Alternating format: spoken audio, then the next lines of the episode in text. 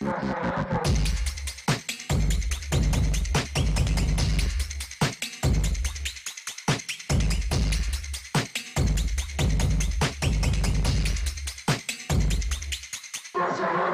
Começando mais uma edição do Desce a Letra Show, nossa versão de programa onde conversamos com figuras interessantes.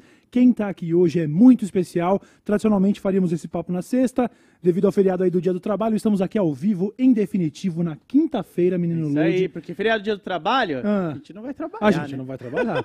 Mas estamos aqui com esta Eita. lenda do cinema nacional, que está mundial, por que não? Daniel Rezende. Que Uh! prazer tê-lo entre nós. Caraca. Seja bem-vindo. Cara, eu que demais. agradeço. Eu fiquei muito feliz quando o Load me escreveu. Cara, vamos participar ali do, do Dessa Letra. Eu falei, "Puxa, mas Caraca. que dia? E era pra ter vindo, e aí Era ter deu, vindo, tudo. deu um É. ruim aí. Então quem voltou hoje, obrigado Estamos aí. aí. Cara, demais você estar aqui entre nós, de verdade. Somos todos fãs. Eu tive o prazer de estar, inclusive, lá na pré-estreia do Laços, do Turma da Mônica e tudo. E, pô, o seu trabalho. Aliás, você tem feito recente esse trabalho aí com a Turma da Mônica, mas a sua carreira precede isso, né? É um negócio muito mais antigo do que isso.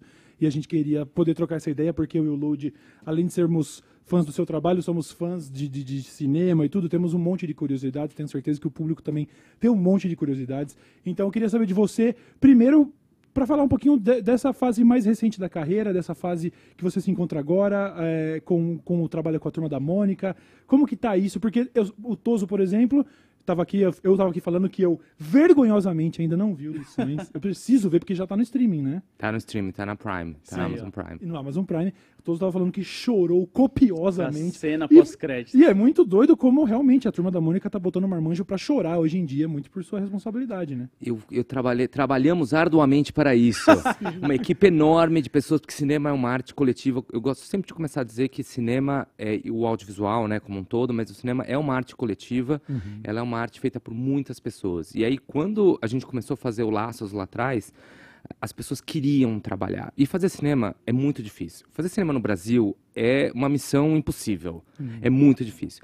Mas para esse projeto as pessoas vinham com muito brilho no olho, porque assim, é, é um projeto que né, a gente vive num país de 220 milhões de habitantes e basicamente todo mundo Uhum. leu Turma da Mônica ou lê Turma da Mônica ou Sim. aprendeu a ler. Então faz parte de quem somos, né? Uhum. Então quando a gente lá atrás foi fazer o Laços, era uma responsabilidade porque a gente partia de 200 milhões de possíveis haters. É verdade. É verdade. Eu não pensei do ponto de vista da Opa! responsabilidade. Opa! Você tá mexendo com algo que a galera tem um afeto muito grande, né?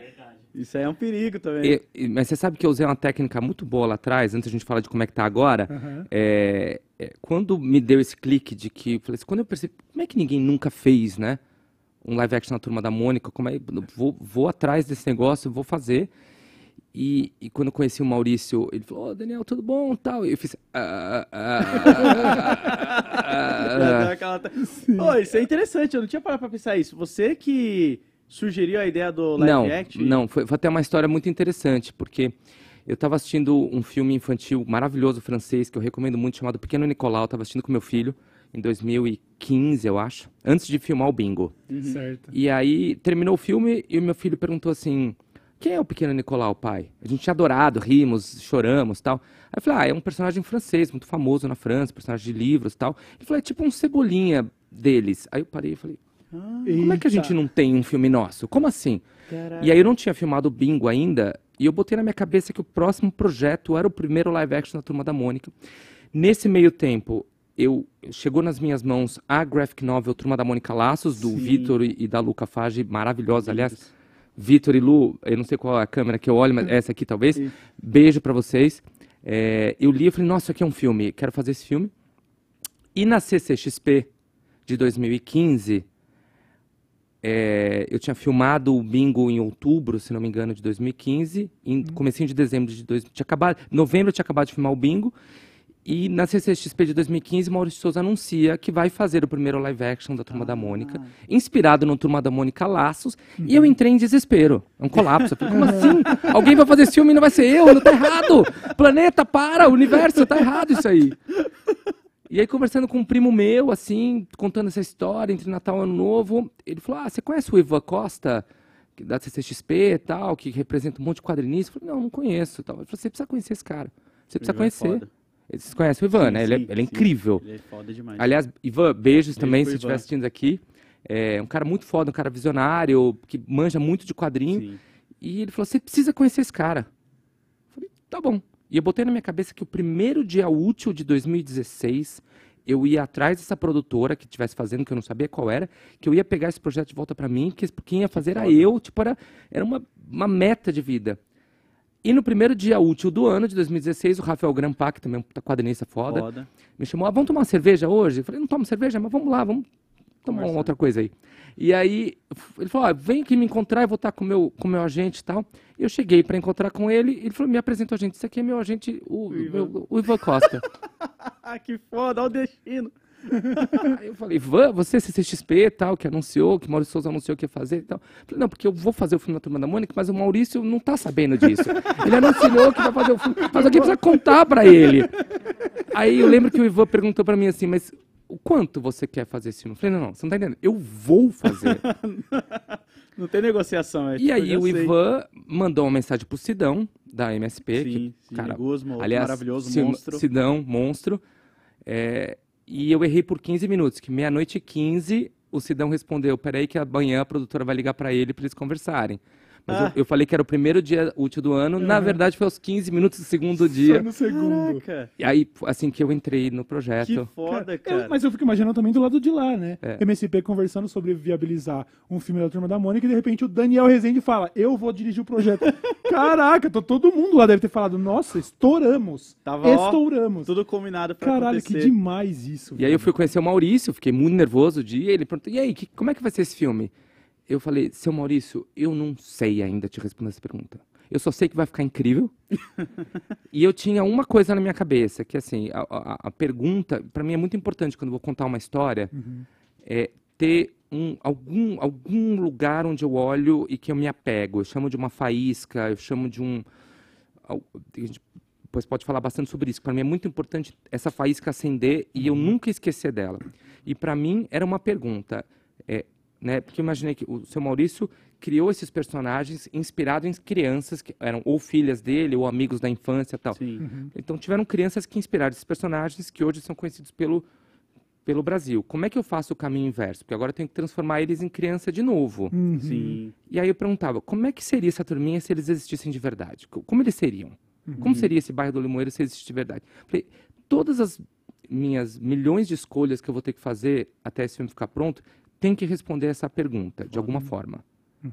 Foi isso que eu coisa, a única coisa que eu tinha para falar para ele naquele momento, a não ser que saber que ia ficar legal. O pitch dele da apresentação é essa aqui, ó. É isso. Cara, É, é, é essas perguntas foram respondidas, né? É, tanto que Maravilhosamente. os marmanjos saíram tudo É chorando. verdade. Então você É conseguiu. Conseguiu muito bem. Mas e aí, por favor, prossiga. Não, e aí, é, falei, agora como é que a gente agrada 220 milhões de brasileiros? É, Aí essa pergunta foi muito fácil de responder. Não agrada. Sim, Não tem como. pois é. sim. né? Porque toda unanimidade é burra. Uhum. Já dizia é, Nelson Rodrigues, falava isso, não sei. É, Bom, algum cara Aham. aí.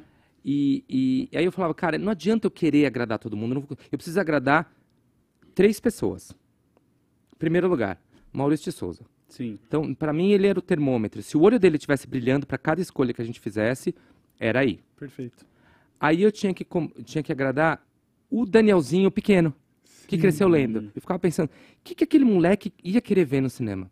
Sim. E eu tinha que agradar o Daniel adulto. Que eu falei, se eu agradar, o- se eu fizer o Daniel adulto chorar, que representa milhões de fãs, se eu fizer o Daniel criança chorar, e se eu fizer o olho do Maurício brilhar, o resto vai ser consequência. Da hora. Aí eu, eu tirei de 220 milhões de pessoas, eu reduzi a 3. Olha aí. Tá ótimo, né? Ficou um pouco bom. mais fácil. Fica um pouco mais fácil. Cara, eu tô emocionado de você falar isso porque realmente eu acho que deve ser uma, deve ser uma missão muito difícil você chegar num produto que consiga mexer. é, assim, ele não é só fundamentado na nostalgia das pessoas, ele realmente é uma obra muito da hora, mesmo para pessoas adultas. Mas é que ele tem essa, ele tem esse fator de você estar Sim. mexendo com algo que é muito especial para todos nós e triunfar nisso e todo mundo sair tipo chorando mesmo. Deve ser uma tarefa tão difícil conseguir fazer um roteiro que consiga ter um apelo do, do público infantil, mas que consiga também emocionar o marmanjo, sabe? E esse é um, esse eu, eu vejo deve ser um, assim, é um baita triunfo, né? Você conseguir Pra chegar caramba, nisso. mano. Porque você pode ter filmes que são bonitinhos, mas que são infantis. Mas não é o caso de Turma da Mônica, apesar de, lógico, atrair esse público. É uma série de filmes que, cara, tá botando todo mundo pra chorar. É, você imagina o pai não levar o filho pra assistir o filme e sai os dois chorando. foda. É, então. Não é só, tipo, é nossa, meu É. filho chorou. Tipo, sai os dois olhando assim, falando, mano, o que que aconteceu? Um pra cara do outro. Tipo, pai, o que que é isso, cara? É, eu posso te garantir que isso não foi sem querer. A gente trabalhou muito com essa intenção. Mas a, a intenção não era tipo, vou fazer chorar. É assim, eu vou comunicar, vou conectar com uma emoção, né? Porque todo filme tem que ser sobre isso, né? Conectar com uma emoção. E no caso do Turma da Mônica Laços, é, é, é, que era que também tinha essa primeira vez que está fazendo um live action, então e é outra mídia que tem outras regras, que é um outro universo e você precisa reinventar aquilo. Eu não, não tem como fazer uma transposição literal. E os Cafage já tinham feito um pouco isso com a graphic novel Laços, Sim. que aliás recomendo muito para quem não leu. É uma graphic novel maravilhosa, mas ele já tinha pegado a Turma da Mônica clássica dos gibis e trans, né, já, já, já tinha vi- já, já tinham feito uma transposição para uma outra mídia que é a graphic novel, que é um- uma outra linguagem mais adulta. é, é. E aí a gente tinha que levar para o live action. Então tinha muitas escolhas que eram muito perigosas, que eram muito. que você mexe com o imaginário de gerações. 60 anos tem, né? Fizeram, tô fazendo esse a Mônica tá fazendo 60 anos Olha esse ano. Caraca. né? Então você imagina, é, pai, avô, pai, filho, neto, todo mundo. Todo. Então, o que, que a gente fazia? É, todo mundo, eu, eu fiquei falando tinha que era da eu criança, eu adulto, mas na verdade eu era a representação de uma equipe inteira, né? Então Sim. é óbvio que um, a, a melhor, para mim, um- um- o superpoder de um diretor são dois. É saber o que quer e saber o que quer a gente nunca sabe, mas olhar para um lugar, olhar para um lugar e falar acho que é por ali e seguir. E dois, saber ouvir. Hum. Esse é o grande superpoder. Saber ouvir, porque o ouro e o diamante está 360 graus o tempo inteiro aqui. Você tem que saber. Por isso você tem que se cercar de uma equipe apaixonada e conseguir convencer a equipe que você tem uma direção para que todo mundo e você. Então eu era um- uma esponja daquela equipe que ia trazendo coisas, eu ia filtrando, mostrava para o Maurício, ele falava era por aqui. Então agradar todo mundo tem a ver com agradar você mesmo, de alguma forma. Não quer dizer fazer um filme egoísta, pequeno, só Sim. para você. Não é isso que eu estou falando. Mas se eu não estou conectado comigo mesmo, que significa que eu não estou presente e verdadeiro com aquilo que eu estou fazendo. Tem uma frase do Luiz Bolognese, que é um grande roteirista e diretor, que escreveu o roteiro do, do Bingo, Rei das Manhãs, que é um grande amigo, que ele fala assim: se a gente não se diverte e se a gente não se emociona com o que a gente está fazendo, ninguém vai. Sim. Acabou. Exatamente. Você não vai conseguir emocionar ninguém se você não se emocionar com aquilo. Não tem como. Então, voltando só para finalizar aqui com aquela faísca que eu falo, isso vale para o Turma da Mônica, vale para qualquer outro projeto. Se você não encontra essa faísca em você que te motiva a. O bingo levou sete anos para ser feito. Caraca. Caraca. É, o Turma da Mônica de 2015, que veio a primeira ideia até o filme lançar em 2019, né, são quatro anos. É muito tempo, é muito trabalho, é muita. Se você não acha essa faísca que vai te motivar e você vai conseguir contaminar um produtor, um roteirista, alguém que vai financiar o filme, os atores, toda a sua equipe, essa, essa faísca tem que ir acendendo faísca. Aí você faz o filme. Lá atrás, quando o filme era feito em película, era filmado numa câmera que era película, era projetado em película, eu sempre digo, vou filosofar aqui, tá, gente? Não, Por favor, vontade. adoramos. Estamos aqui. É, que essa faísca, ela era transmitida pela luz. Era a luz que imprimia na película, era a luz que projetava. Você montava, finalizava, você projetava no cinema aquela faísca e chega até o espectador. Sim. E acende uma faísca aqui. É a mesma faísca. Ela tem que chegar lá. Hoje, ela é por 0 e 1. Um. Sim. As câmeras são digitais, as projeções são digitais, o, o seu streaming é digital na sua casa, o seu celular é digital, mas a faísca é a mesma coisa, ela passa. Então, como é que você emociona é, é, crianças e adultos? Vai no core da emoção. Então, você tem que saber sobre o que é seu filme. No Laços, a gente tinha graphic novel, que era a nossa base.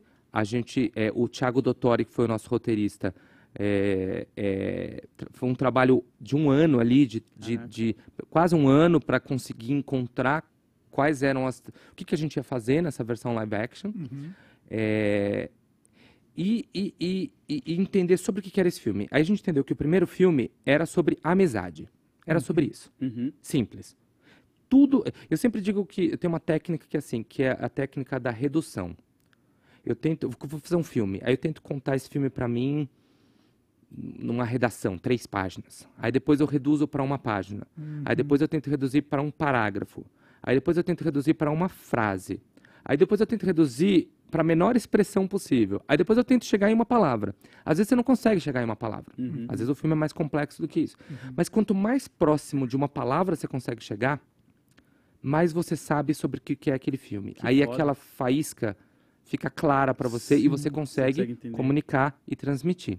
O primeiro filme era sobre amizade, o Lições, que o Cauê vai ver hoje à noite, Com certeza. na Prime. Chorando. É, é, eu entendi que era sobre crescimento, Sim. que não era exatamente a palavra da graphic novel. A graphic novel era sobre, né, a, a premissa é a mesma, né, do, do, do Turma da Mônica Lições, que é a Mônica, bom, agora já vou dar spoiler, mas esse é sinopse. Sinopse. Não, a- acontece um problema lá e a mãe da Mônica muda a Mônica de escola. Então separa a turma, né? E é cada um é obrigado a fazer ali uma coisa, né? O Cebolinha vai para a fonoaudióloga, que é maravilhosa. As cenas da fonoaudióloga são maravilhosas. O, o, o Cascão vai para aula de natação. E a Magali vai para... na graphic novel, ela vai para uma aula de etiqueta. E a gente mudou para uma aula de culinária, porque a gente não queria reforçar essa coisa da, da etiqueta, como uma coisa que as meninas têm que, ainda que a, que a graphic novel era uma crítica a isso, a gente não queria nem falar sobre isso. Sim.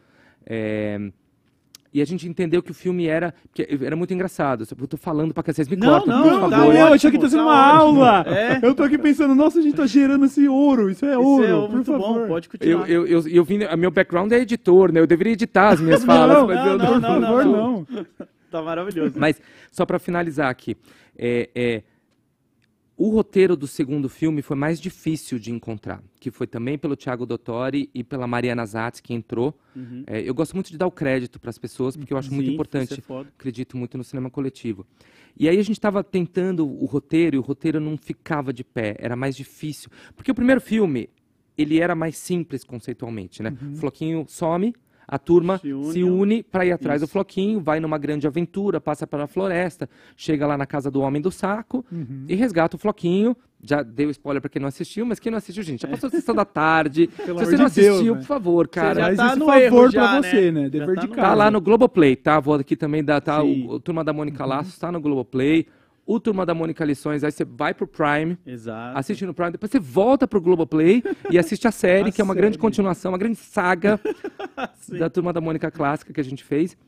Mas a gente estava tentando achar é, o que, que era o filme e a gente tinha uma data de filmagem já e já e essa data já tinha porque fazer cinema é muito difícil Imagina. Imagina. achar o dinheiro conseguir botar ele de pé e tal e eu falava as crianças estão crescendo as crianças estão Hum, crescendo e eu tem não posso também. e aí chegou uma hora que eu falava assim, eu vou ligar para Bianca Vilar da Bionica Filmes, grande parceira. É, sem a Bionica Filmes esse filme não seria feito, então vou dar o crédito aqui também. Aí eu falei que eu preciso ligar para Bianca Vilar, que era a grande parceira produtora do filme. Eu vou ter que adiar porque eu não tenho o roteiro do filme ainda, porque eles estão crescendo, eles estão crescendo, eu não consegui achar. Aí no banho eu falei, cara, eles estão crescendo. O melhor lugar pra É você sempre. ter ideias é o banho. É o banho, não tem jeito. Ou um bom como. cocôzinho também. É, exato. O banheiro, banheiro, o banheiro é, uma- um, é um lugar de criatividade brutal, onde saem as coisas, onde limpam como. as coisas. Eu também acho. Mas aí eu, eu falei, estão crescendo. Eu falei, cara, eu vou usar meu maior problema como minha solução. Vou fazer um filme sobre crescimento. Foda. Uhum. E aí o, o roteiro estava todo lá, mas eu precisava saber sobre o que, que é. E quando eu cheguei na frase, já aí já te dando o spoiler, é, a gente pode crescer sem deixar de ser criança. Uhum. que era um problema. A Mônica tinha que crescer, tinha que fazer novos amigos. a a- a- o mundo, a mãe e o mundo estava pedindo para a Mônica e os meninos crescerem e eles estavam resistentes. Eu falei, O filme é sobre isso. Aí eu transformei nosso maior problema Nossa, na grande solução, Que foda. Sim. que era um filme sobre crescimento. Incrível. Olha aí, como Incrível. diria seu Madruga, né? Ah. Se você é jovem ainda, jovem ainda, jovem ainda, Amanhã amanhã, velho velho será, será. velho será, Pois velho é. será. Mas a gente se torna, eu, por exemplo, me considero um maravilhoso jovem ancião.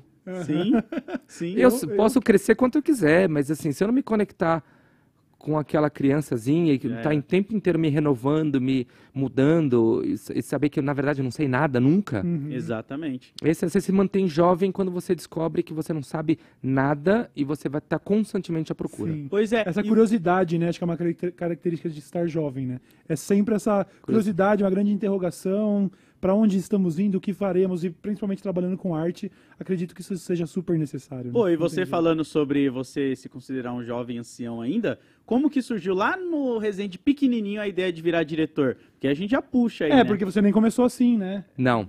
Então, foi engraçado, porque eu, eu cresci em Guarulhos, é, que eu sempre chamei de Gotham City sem o Batman. Beijo, pessoal de Guarulhos. É, muito bom, é muito bom. é Agora, Guarulhos, Gotham City sem o Batman. E, e aí eu tinha o Cinestar em Guarulhos, nos Uhum. anos 80, e eu fui ao Cinestar, ia todos os anos assistir os filmes- os filmes dos Trapalhões, que era Ah, muito Todo bom, ano tinha um certo. filme novo no Natal, seu novo dos Trapalhões. Era uma fila no quarto, que era cinema de rua, né? Uhum. Fila no quarteirão, que dava volta no quarteirão. E eu, todo ano, pai, mãe, eu quero ver os filmes dos Trapalhões. Nossa. Então, ele- eles me incentivaram muito. Eu gostava também. Ó, Uma- Aquele filme da torneira, que eles vão buscar Esse é o Mágico de Oroz, que eles têm um filme com que eles brincam com o Mágico de Oz. Aham. E aí eles vão buscar uma torneira pra levar água pra, pro bairro. Nossa, tem vários. Tem um de Star um- Wars. o meu favorito é aquele do deserto e tal.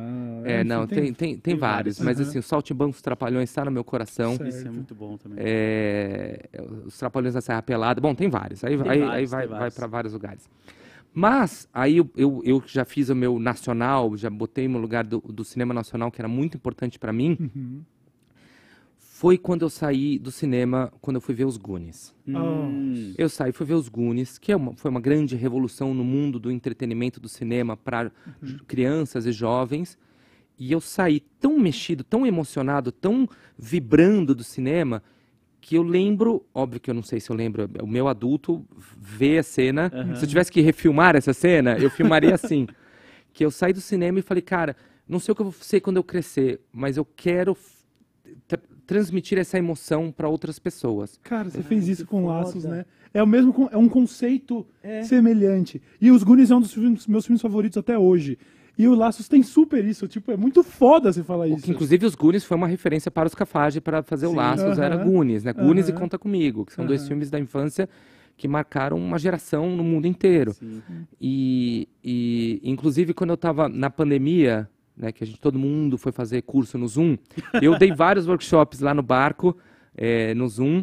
Aliás, vou fazer meu jabá aqui. Não, tem, tem, tem, tem o meu workshop lá gravado no barco. Eh, tem no meu, no meu Instagram, tem lá o, o, o, o linkzinho. O arroba do Instagram, pra galera já ir agora. Ó, É, do Instagram é Danirez, D-A-N-I-R-E-Z. Daniel Rezende. Danirez. Vai lá. Tem várias coisas no Instagram. Lá tem uma coisa que eu fiz no Lições, que depois que você assistiu o filme hoje, Cauê. Uhum. lá- Hoje. hoje, Hoje. lá nos destaques, eu fiz. Não sei que horas eu fazia, porque diretor trabalha pra caralho.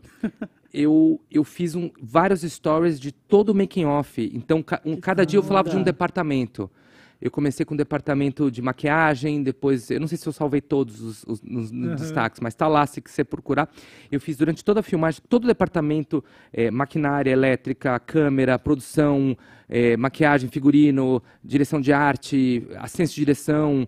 E depois na montagem eu fiz sobre pós-produção, fiz sobre montagem, sobre trilha sonora, sobre finalização, correção de cor, tá tudo lá. Caraca, Aí, Demais. ó. Vai lá, demais. galera. galera já- Olha, já antes de você seguir, só uma curiosidade, um pequeno parênteses. Você tem uma noção do número de pessoas que trabalham num projeto como esse, pra gente ter uma noção? Cara, depende, depende muito, né, do tipo de filme. No Turma da Mônica, que é um filme grande, né, é um filme grande, é, num set de filmagem, num set ali, durante tá, a filmagem, você pode ter de 70 a 100 pessoas, talvez. Num filme menor, 50 pessoas, num filme maior, mais do que 100 pessoas, num set. Mas tem tanta gente que já trabalhou antes e tanta gente que vai trabalhar depois. É, envol- é um mercado que envolve pelo menos, 300, hoje no Brasil, né, pelo menos 300 mil pessoas diretas ou indiretamente, que gera uma economia brutal, muito maior que turismo, muito maior que vários, é, v- vários trabalhos no Brasil, vários, vários é, é, departamentos né, de, de- Sim, da sim, economia é. do Brasil. É, envolve muita gente, porque você, né, você tem, beleza, você tem que construir um bairro do Limoeiro, então você vai fazer desde, é, desde gente que vai lá é, é, pintar uma casa, você vai gente que vai sair atrás de figurino, vai gente que vai costurar, você vai gente que tem que alimentação, você vai pessoas que tem que fazer um cachorro verde. Mentira, a gente não pintou cachorro, tá? A gente não pintou cachorro. Aquele CGI, o cachorro verde? Foi, é tudo pintado em pós-produção. Caramba! A gente filmou. É, a gente tem um treinador de animais. É, é, é muitas- Os animais. os animais, que que são todos bem tratados. Aham. É, que a gente teve o, o- o Floquinho no primeiro filme, já dando spoiler, a gente tem o Mingau no segundo filme, a gente tem o- um porquinho chauvinista na, na série, mas todos com, com, com, um- com, com treinadores que Da cuidam dos animais. Que, aliás, são mais bem tratados muitas vezes que a gente, porque eles eram. eles eram a gente falava que, que o Floquinho no primeiro filme era Gisele Bündchen. Tinha lá um cabeleireiro só pra ele, Olha aí. tinha um lugarzinho pra ele descansar, ele era muito bem tratado. Mas- eu até me perdi, a gente foi não, eu indo. queria voltar. É, agora é porque esse foi um parênteses que eu quis abrir ali. Fiquei curioso pra saber o tamanho da indústria e realmente Ah, ela claro. é gigantesca. É gigante, Aí é muito Mas grande. então, voltando Mas voltando, ao, eu tava no barco, Uhum. né? Porque eu saí dos Goonies com 10 anos, falei, caramba, eu quero fazer isso da vida. E aí, quando lá no barco, na pandemia, que eu fiz vários workshops, fiz uns sete ou oito eh, edições desse, desse, desse curso, desse workshop. E aí, numa das edições, tinha um cara de. Esqueci o nome dele agora. Ele tinha 15 anos. Ele foi fazer o workshop, queria fazer cinema. E ele foi fazer. Então, eu sempre abro para perguntas tal. É, todo mundo na pandemia, na camereta, no Zoom. E ele falou: Olha, é, eu, eu contei a história que eu, que eu saí do Goonies e quis fazer cinema. E ele falou assim: Olha, é, é, que eu falei assim: Eu queria que as pessoas. Queria que alguém saísse do cinema com alguma obra que eu tivesse feito. Aí esse menino de 15 anos abriu a câmera e falou: Olha, eu queria dizer que você conseguiu. Eu tenho 15 anos, eu fui assistir Laços no cinema. Caralho. E eu saí do cinema e falei: Quero fazer cinema por Que causa foda. deste filme. Aham. Aí eu comecei a chorar. Falei, posso desligar a câmera aqui um minutinho? Porra, Chorei foda, igual uma mano. criança, Caralho. Porque tudo fez sentido, Sim. né, de certa forma, Você né? entregou de volta pro universo aquilo que você É, ganhou. é. É. No momento Foda. que você citou Goonies, eu pensei, cara, o Laços é pra uma geração. Isso também, Sim. sabe? E tem uma coisa que é muito legal pra mim, que eu me sinto muito orgulhoso, e como eu falei, é muito difícil fazer cinema no Brasil, que uma das razões pelo qual, uma das razões pelo qual eu resolvi ficar pelo menos sete anos, né, desde que a gente começou a fazer o, o, turma, o primeiro Turma da Mônica, Uhum. Além de, de conectar com as pessoas e conectar com a nossa cultura pop, que eu adoro olhar para a nossa cultura pop, Foda. eu adoro olhar para a cultura pop, mas olhar e fazer filmes com profundidades, bem feito, é, não só ficar... Que a cultura pop não precisa ser tosco, não precisa Sim. ser... Uhum. A gente tem que elevar o sarrafo, falo, né? a gente tem que Sim. mostrar para... Mas é formação de público. A quantidade de crianças com três anos de pais que levaram crianças de três anos de idade ao cinema. O primeiro filme que a pessoa, que a criança viu no cinema foi Turma da Mônica Laços. Uhum. E as crianças com três anos saíam e falavam, pai, quero ver de novo. Isso é foda, Uhum. né? E a pessoa vai a criança vai sair do cinema e o adolescente vai sair do cinema e fala: cinema nacional é legal, eu quero continuar vendo o cinema nacional, quero ver mais um, quero ver o lições, mas eu quero ver mais filmes nacionais. Sim. Então isso tem uma importância, eu acho que até e, e no, e no nosso mercado, né, assim, nosso mercado audiovisual, eles vêm assim, né? Drama tá aqui, Uhum. aí você tem as comédias, aí eu vou- o microfone vai sair um pouquinho aqui. Um pouquinho. Aí você cava meio, meio metro pro chão, aí você põe o cinema infantil. Certo. A minha meta com Turma da Mônica era, pelo menos, cavar, chegar no nível do mar e dizer: cinema nacional, muito, pelo, pelo fato de ser para criança, eu tenho que fazer melhor ainda, porque o cara tem que sair do Exatamente. cinema. E eu ouvia muitas coisas quando eu fui fazer o Laços, do tipo.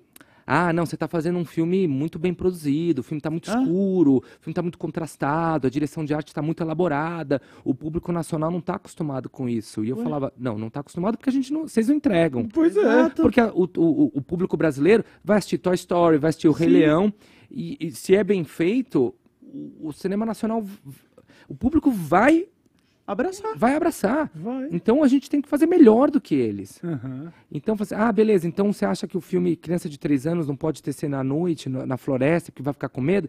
Então tá. Aí eu botava mais uma cena, eu esticava a cena. ah, na hora da mixagem, não pode fazer, a música não pode ficar muito alta porque a criança assusta. E ela aumentava mais um pouquinho. A criança não é boba, gente. A criança é. quer emoção. Que- É, é óbvio que você não vai fazer um filme de terror para criança, é óbvio que você não vai tratar de assuntos que não são infantis. Sim. É tudo muito lúdico. Mas não vou tratar a criança como. Muito pelo contrário. Sim, até porque, como você citou Rei Leão, Toy Story, entre outros, eles vão além também só da criança. Porque a criança pode ter visto ali com seus 5, 3 anos de idade e ela voltar quando tiver 15 e ver e falar, caraca, não é que é bom Tem igual camadas, eu lembrava? né? Tem outras camadas. camadas E é aqui o que, que eu não você fez. absorvia. Pois é. Isso é é muito só foda. pegar para as crianças que assistiram, quantas vezes elas viram o Turma da Mônica Laço na Globoplay, fica, as crianças veem em repeat, assim, Sim, acaba de sim. ver, e ver de novo. E você falou muito de como você gosta de pegar a nossa cultura pop, né? E você também fez o Bingo, que se eu não me engano é 2017, foi um... É 2017, né? Que, Não aliás, é. Ele, desculpa te cortar, Não, não, que isso. Não, que ele tá em outro. É uma, já é uma proposta diferente também. É. Não, não- definitivamente não é um filme para crianças. O Definitivamente. programa não. também não era muito, né? Vamos É, ser então. sinceros aqui.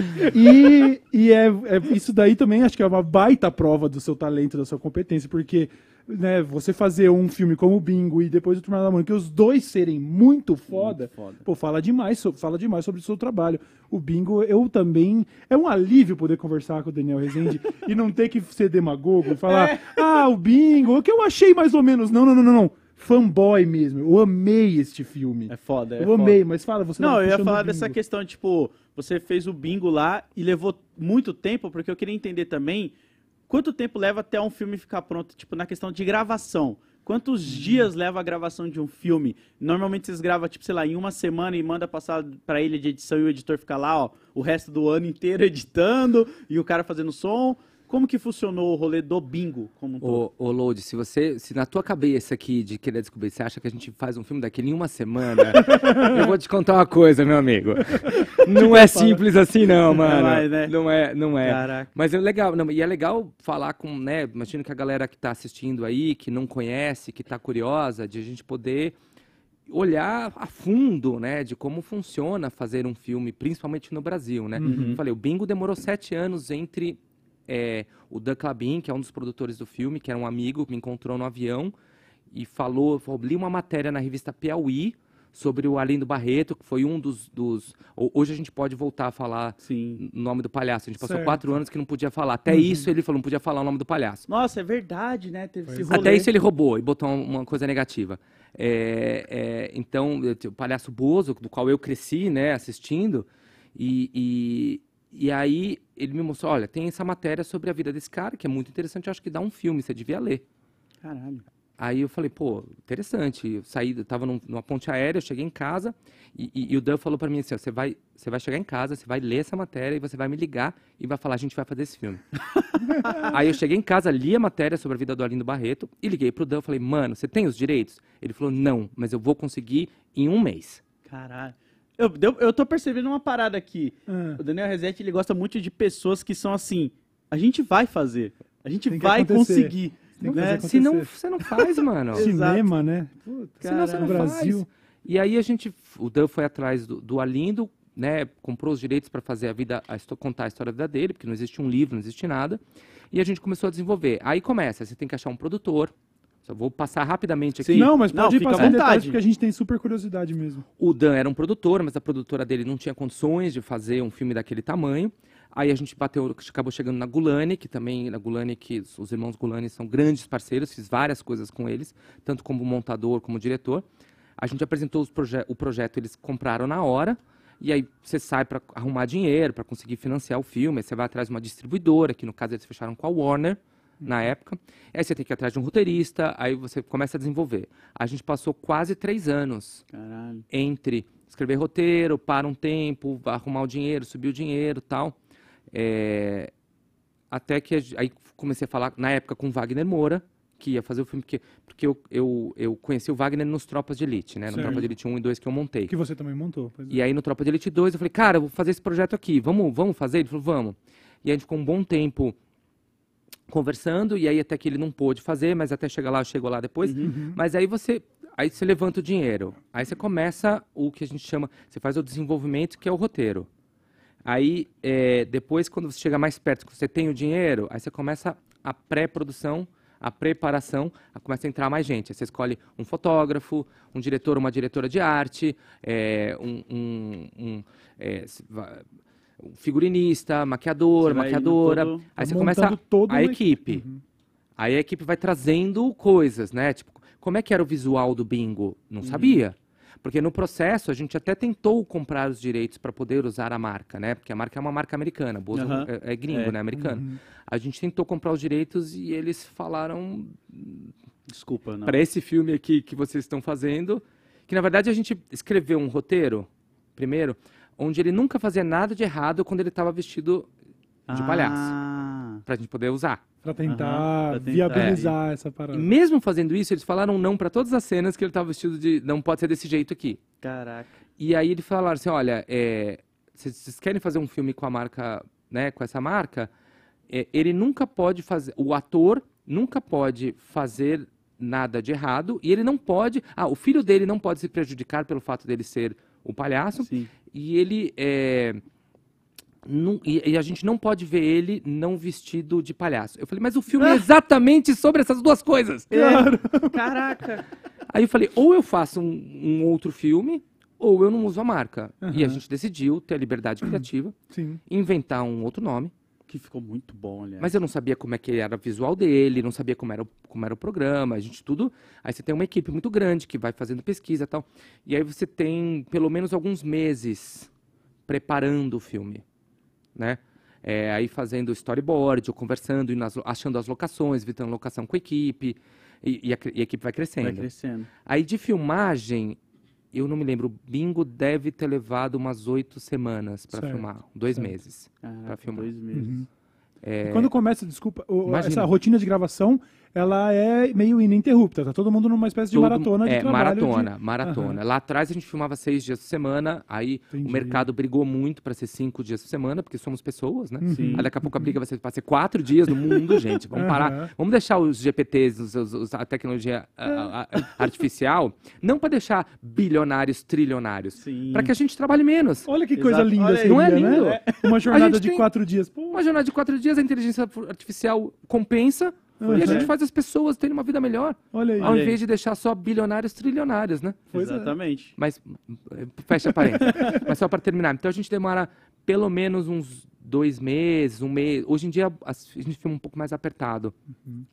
Pode ser cinco semanas, quatro semanas, seis semanas, mas nunca em uma semana. A não ser que você faça um curto. Não, não. Uma semana foi só tipo um É, não, exemplo. não, tá tudo certo. Imagina só, sete anos, aí você resume, tipo, tá, pegou uma semana e jogou pra ilha de edição e deixou Não. lá. Mas a ilha de edição vai bastante tempo, né? Vai. Eu que vim desse, desse mundo, dessa enfermaria aí, é, aí vai uns quatro meses montando, às vezes mais, né? Já- eu já montei filme em três, quatro meses e já montei filme em um ano e dois meses, montando o mesmo Caraca. filme. Caramba.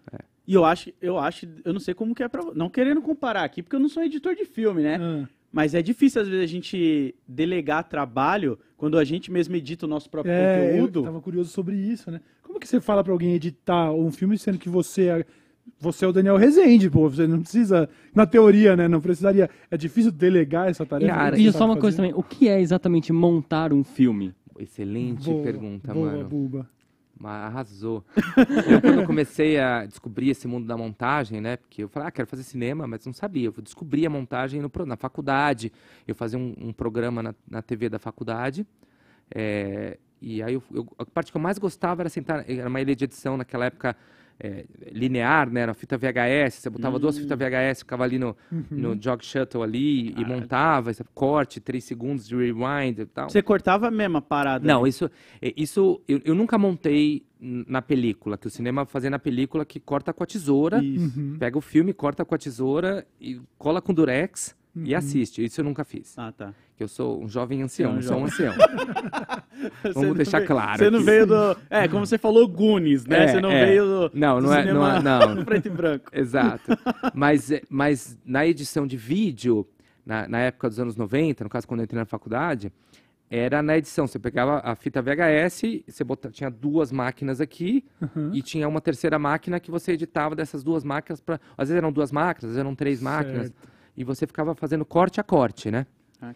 Hoje a edição linear, você põe tudo no computador, você faz no seu celular, você, você tem muito mais recurso no celular hoje do que a gente tinha lá Uhum. quando fazia na fita. Sim. Mas a montagem foi uma coisa que caiu para mim, descobrir este essa terceira vez que um filme é contado. Vou explicar. Né? Então tem essa, é, muitos teóricos do cinema falam isso. Você inventa o filme pelo menos três vezes. Hum. No roteiro, Uhum. quando você tem uma ideia de um filme qualquer, uma ideia que pode ter vindo do diretor, pode ter vindo de um roteirista ou de um produtor, vamos fazer um filme sobre isso. Uhum. Né, No caso do Bingo, vou fazer uma vida sobre. a- a- quero fazer um filme sobre a vida do Arlindo Barreto, que era um cara que tinha vivi- vivido mil vidas numa só. e que tinha feito parte da cultura pop dos anos 80. Opa, falou comigo, quero.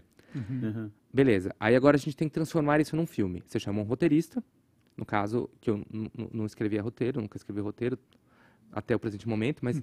é, e aí você tem que encontrar um filme num roteiro, que é importantíssimo. É a base de um filme. Existem alguns diretores no mundo que filmam sem roteiro? Existe. É um outro processo que é a exceção. Mas no cinema, modo geral, você tem um roteiro e ele é a tua base. Ele não é. Você não escreve em pedra, né? Saquei. Esse negócio, o pessoal que escrevia em pedra ali, tu diz que escreveram 10 mandamentos numa pedra, ninguém consegue olhar pro mundo sem olhar pra Exato. pedra. Mas assim, a pedra é uma pedra, gente. Calma, vamos lá. Isso. Vamos olhar o Mas- mundo. Mas o que você quer dizer com isso é que, do- enquanto você está rodando o filme, algumas alterações de roteiro podem acontecer. Com certeza. E até mais do que isso, Uhum. que é onde eu vou chegar. né? Então Tá. você tem um roteiro. Chegou num roteiro que você vai filmar. Uhum. Você construiu um filme ali. Mas esse filme ainda não é filme. Ele é papel com letra. Certo. né? Tem um filme ali, mas ele é só papel com letra. Aí você vai para um set de filmagem, você prepara, põe a equipe, prepara, aí você vai filmar. Quatro semanas, cinco semanas, seis semanas, oito semanas, dez semanas, se for gigante e tal. Você filmou tudo. Neste lugar, eu costumo dizer, como eu falei, que o, o- diretor, o superpoder do, do diretor é ter a visão panorâmica 360. Porque às vezes você, você chega é, tão focado no que você precisa, você está no roteiro, você está olhando o roteiro, você está olhando ali o que você imaginou e você filma, que às vezes o ouro o diamante está do seu lado aqui e você não consegue ver. Sim. Às vezes as coisas estão acontecendo aqui e você está tão focado no que você quer que você não vê o que você precisa, ou o que o filme está pedindo. Então você constrói o filme de novo quando você filma. Porque muitas vezes você subverte o roteiro, a locação ela, é- ela te joga para você resolver a cena de uma outra maneira, às vezes muito melhor do que o que está no papel. Os teus atores vão trazer coisas, vão trazer ideias. Putz, será que é, será que ao invés de eu falar essa fala jeito que tá, será que eu não faço só um olhar aqui? E aí você Ah, corta. E aí você conta aquela maneira muito mais cinematograficamente, eu entendo o que o cara está sentindo, ao invés de eu estar na fala do ator. Ele falou na expressão dele já. Ali, ou, ou não só na expressão, mas como você filmou a cena, como você Sim. decupou a cena. Eu vou Ângulo. começar com a câmera aqui e a câmera vai virar para cá e vai mostrar. Então é muito sobre o que você enquadra e sobre o que você não está enquadrando. Uhum. O que você não está enquadrando está contando história. Às vezes eu estou vendo, às vezes é mais interessante o que a pessoa, a reação da pessoa ao que ela está olhando, do que ver o que ela está olhando. Uhum. Ou o contrário. Tudo depende de que Sim. filme você está fazendo, tudo depende de qual é essa faísca que você está seguindo. Sim. Sobre o que, que é esse filme, lembra? Uhum. É, então, você tem essa segunda vez que você escreve um filme, que você cria um filme, que é quando você filma. Só que a filmagem, você está lá. Você vai fazer um filme de duas horas, mas você tem lá 300 horas de material, 150 horas de material filmado. Você sabe como é que é. Mesmo para internet, você vai fazer, você joga um monte de coisa fora. Uhum. Então, ninguém vê material bruto. Material bruto não é filme. Aí você entra a terceira vez que você constrói o filme, que é quando você constrói o filme. Sim. Que é quando você pega todo o material filmado, você entrega na mão de um montador ou de uma montadora, que hoje em dia ainda bem temos cada vez mais montadoras, o mercado era raro alguns anos atrás, agora está repleto de montadoras Ó. maravilhosas. Uhum.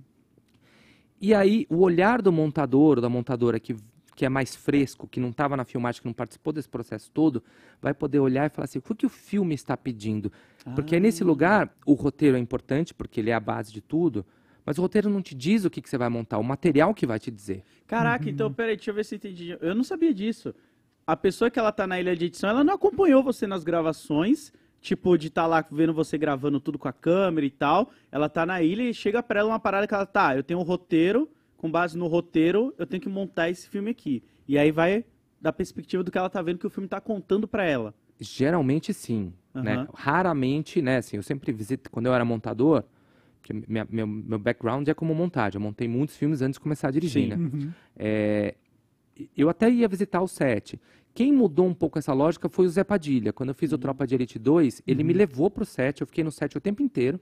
E quando ele fez o Robocop nos Estados Unidos, Sim. eu fui para os Estados Unidos, cheguei dois meses antes de começar a filmar, para ficar lendo o roteiro, olhar com ele com uma perspectiva de montagem para ajudar ele. E eu fui pro set o tempo inteiro. Foda. Mas isso é muito raro de acontecer. E, e- e- e tem até uns, uns montadores mais mais hardcore, assim, que eles falam, não, eu não quero ir pro set, eu não quero ver.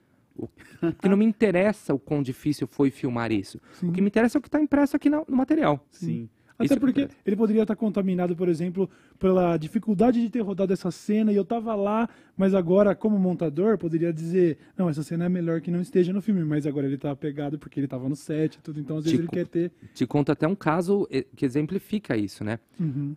O Bingo, Rei das Manhãs, quando eu li a matéria da, da, da, da, da Piauí, Uhum. Que contava a vida do Arlindo Barreto, que começou como ator de porno chanchada, foi fazer novelas na Globo, depois ele, sem querer, caiu num teste pro palhaço, xingou o gringo mesmo, aquela cena que tá lá Sim. no filme, aconteceu de verdade. Sim. Ele mandou o gringo, Isso é muito. todo mundo no estúdio começou a rir, o gringo não entendia nada de português e aprovou ele para ser o... Ele só não foi, né, porque quando você faz um filme inspirado numa, numa vida real, você... licença poética, você Claro, tem adapta, claro. né? Então, na vida real, ele não foi o primeiro palhaço, ele foi o segundo ou terceiro. A gente é que transformou ele no primeiro, porque... Até que a história fica mais interessante você É ver nessa Uhum. perspectiva também. E, e até me perdi aqui na minha linha de raciocínio. Mas, Você- ah, vou te Ah, contar um uma história do... exemplo. Isso, um É, exemplo. é, quando eu li a matéria, é, uma coisa tinha muitas, tinha muitas camadas, que era um personagem que a mãe era uma atriz muito famosa, ele cresceu nesse universo e ele queria o reconhecimento. E aí ele acabou faze- sendo famoso, fazendo o papel de um palhaço onde ele tem uma máscara Uhum. e ninguém sabe quem ele é. Eu falei, opa, tem um assunto interessantíssimo aqui, porque somos todos nós, né? Sim. Você é uma pessoa, vocês são pessoas na internet e vocês são outras pessoas em casa. Hoje a Estamos gente está máscaras, né? Sim. tempo todo. máscara o tempo inteiro. Então fala com uma coisa que, que somos, que é que no- nos pertence hoje, com o Instagram. Nós É. somos pessoas no Instagram que usamos máscaras que Exato. não tem muitas vezes pouco a ver com quem somos na vida real Sim. e quem, quem somos perante a nossa família, quem somos perante as nossos, nossas relações. É, então isso já me interessa. Quem é o homem por trás da máscara, no caso de um cara que fazia um programa infantil que tinha uma vida toda conturbada, que se caiu no mundo das drogas, que veio na pornô chanchada e de repente me alegra. E eu cresci vendo palhaço na televisão, né? Uhum. E aí tinha outra coisa, que era olhar os bastidores da televisão da cultura pop dos anos 80. Opa, isso para mim é é muito interessante. interessante. E a terceira camada que tinha na reportagem, na matéria, que era ele era um pai de um menino e na matéria tinha é, contava esse momento em que ele percebe que ele está muito ausente do filho, ele compra um, um brinquedo, está começando a fazer sucesso, ganhou uma grana, e ele, ele acorda, ele está muito distante do filho já, ele acorda o menino e dá, na vida real foi assim, e dá um, um- um- eu não lembro o que, que era, um carrinho de controle remoto e tal, e o menino olha para ele e diz a seguinte frase, que está no filme de outra maneira, fala, você é o único pai que brinca com todas as crianças, menos É, comigo. nossa, eu lembro que eu vi essa, essa Muito frase, ela pega, mano, Ela é quando muito você vê. forte. Porque você já tá imerso ali na situação dele, né? E aí você volta em várias outras coisas que eu fiquei imaginando. Tipo, pô, é igual a mãe que, tipo, tá cuidando, trabalhando de doméstica na casa da patroa, mas não tá cuidando do próprio filho. Então você cuida do filho da outra, mas o meu tempo você ainda não tem pra cuidar de mim. Uhum. Ela, nossa, é foda, essa frase é foda. Ela E, para todo mundo que é pai, eu sou pai, meu filho agora tá com 18, né? Mas eu assim, eu filmar, eu montava, eu viajava, ficava longe dele e tal. Eu falava, cara, é, é, eu faço, de alguma forma, você- às vezes você tá distante do seu filho, mas ao mesmo tempo eu era uma das crianças que. Eu fui ao programa, né? Sim. Quando eu era moleque. Sério? Fui. Fui. Caraca. Fui. Acho que talvez eu tenha lidado porque ele não me chamou para jogar o Bozo Baldinho e eu queria ganhar a bicicleta. E talvez fazer o filme foi. O Daniel Rezende criança. Tá fudido, eu vou fazer um filme de você quando eu crescer. Aquela criança olhou e falou assim: Você não me chamou, você não me escolheu para jogar o Bozo Baldinho. e aí, é, mas só para terminar a história e concluir, porque hoje eu tô muito. Vocês me cortam. Não, Eu gosto tranquilo, disso, isso é muito bom. E aí, é, eu escrevi, quando a gente escreveu o roteiro, tinha toda uma camada do quanto o filho sofria na escola bullying, porque ele não podia falar quem era o pai dele e tal. E tinha uma cena em que ele, ele fazia uma festa de aniversário, o pai não ia, e depois o pai ia lá e fazia uma festa de aniversário para ele, e o menino dava um. eh, começava a chorar e tal, e aquela cena era muito importante para mim. Uhum. E a gente filmou a cena, foi no segundo dia de filmagem, e o Cauã Martins, que, que fez o, o, o, o, o, o, o filho do Bingo, que depois veio fazer o Titi na Turma da Mônica, Uhum. é, performou muito bem, aquilo me emocionou muito. E quando chegou na montagem, eu montava e eu tinha uma resistência muito grande a tirar aquela cena. E tem um aprendizado que eu, que eu, que eu uma vez, eu não lembro onde eu ouvi, que assim, para você ser um diretor, de cinema, você tem que estar preparado para jogar fora a cena que você mais ama. Uhum. Se você não estiver preparado para isso, você não está preparado para ser diretor. Não quer dizer que você precisa jogar fora. Mas você tem que estar preparado. E aí foi só quando eu resolvi tirar essa cena. E uma coisa que eu aprendi com o Fernando Meirelles, que eu montei com ele Cidade de Deus, Ensaio sobre a Cegueira, 360, entre outros, muitos comerciais nos anos 90 e tal. Ele falava assim, cara, quando você está em dúvida, tira do filme, joga fora e assiste sem. Se você sentir falta, volta. Se você não sentir falta, é porque não pertence ao filme. Sim, sim. sim. Então, é, você reescreve pela terceira vez, quando você faz o filme, você...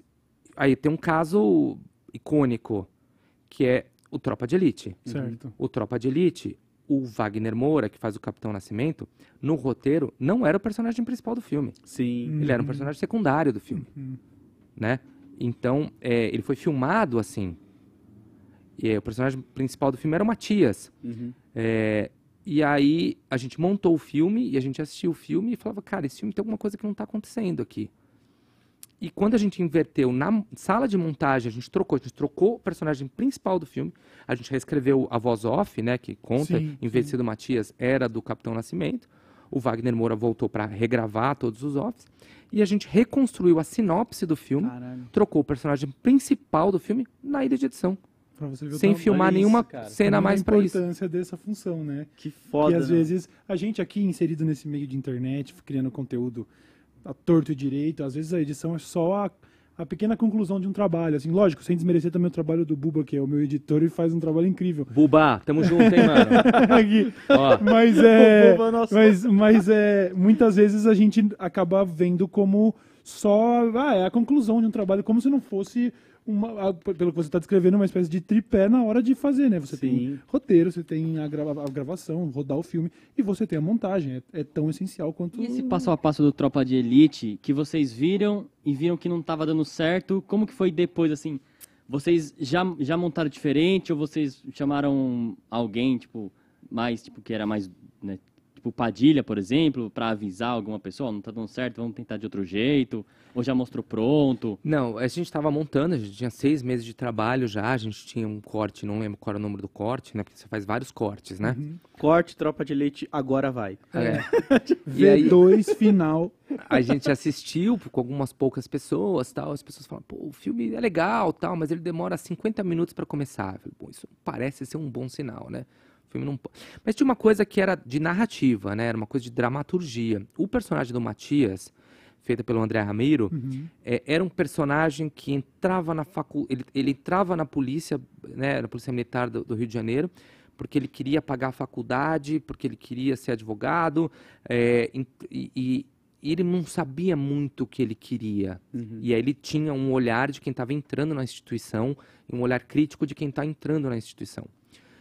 E a gente não gosta muito de seguir personagem que não sabe muito o que quer. E ele só começava a saber o que ele queria aos 50 minutos, quando ele entrava no, no- no- no treinamento do BOP. aham.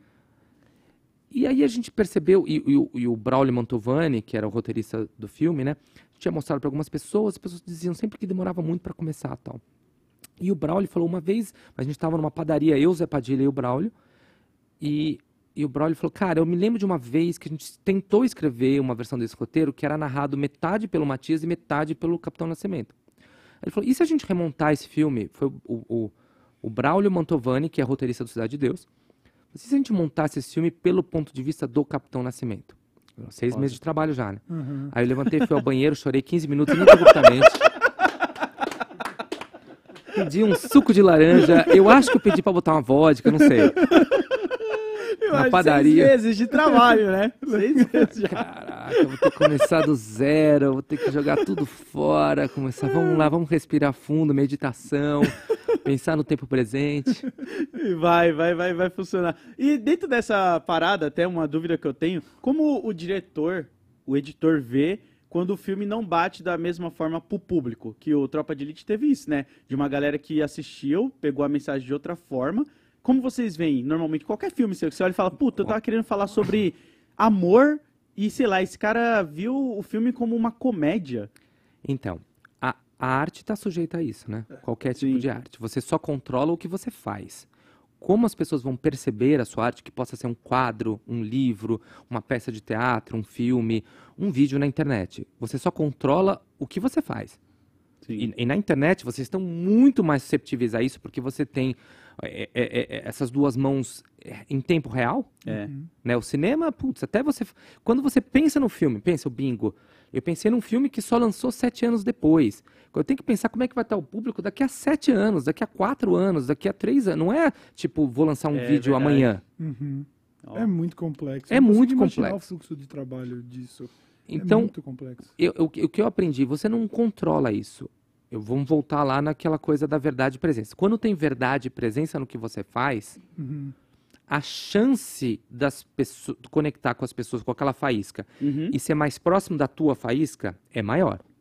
Quando você está fazendo, você não sabe qual é essa sua faísca. Se você não, se você é contador de história, não sabe. E quando eu digo contador de história, não é só o diretor, né? Sim. Quando eu falei da equipe, da arte coletiva, todo mundo que trabalha num filme está fazendo a mesma coisa, contando história. Uhum. Você conta história, o produtor de objeto conta história, o figurinista conta história, o Exato. teu diretor de arte conta. Isso aqui, ó, Ele tá contando. quem é que fez essa direção de arte aqui, tá contando uma história. Uhum. É- Tem a ver com vocês dois, tem a ver com o que vocês querem falar, com o quadro que você resolve colocar, é, é, é, é, fazer o desenho das Sim. pessoas aqui, tudo isso você está contando uma narrativa, né? No cinema é a mesma coisa. Então, é, é, quando o diretor, ou quem quer que seja o capitão desse navio, sabe o que é essa faísca, a chance dessa faísca chegar mais clara do outro lado é maior. Se você não está claro para você com essa faísca, a chance de você fazer um filme de suspense e chegar como uma comédia, ela é maior. Uhum. Não sei se faz sentido o que eu tô falando. sim, Faz sim, total, sim. total. E no caso do Tropa de Elite, só para finalizar, depois de chorar 15 minutos, a gente passou mais, acho que quatro meses para reestruturar. O Zé Padilha começou a reescrever os offs. Caralho. Então ele chegava na Elite Edição, abria o computador, ficava lá no Word reescrevendo o off. Eu ia remontando as cenas. E aí, quando a gente assistiu o filme pela visão do, do, do Capitão, Capitão Nascimento, Nascimento. tem uma coisa que eu falo muito sobre assim, como é que você sabe o que é quando está pronto? Você nunca sabe, né? É, o artista, ele nunca terminou a obra, né? Ele só parou de mexer nela. Parou de mexer. tem que largar, né? Largou. Vou- agora, a partir de agora eu vou estragar, então é melhor, é melhor lançar. Mas é, é, tem uma coisa que eu digo, que eu aprendi muito na montagem, que é o seguinte. Quando você está em dúvida, continua explorando mais um pouquinho. Porque quando é, você não tem dúvida, cara. Uhum. Você passou, quando a gente assistiu o filme, versão, quando a gente estava assistindo o filme que era mais próximo do roteiro, que a gente não tinha, a gente tinha Braulio Mantovani indicado ao Oscar pelo roteiro Cidade de Deus, a gente tinha Zé Padilha fazendo o filme, o Zé Padilha foi chamar o montador de Cidade de Deus para fazer o filme. A gente não tinha percebido, mas quando a gente montava o, filme narrado pelo Matias, pô, tá legal, mas tá alguma coisa aqui. que- Quando a gente viu o filme monta- contado pelo Capitão Nascimento, ninguém tinha dúvida que o filme era aquele, Uhum. É isso. porque tava ali, tava claro Foda. pra gente. Sim.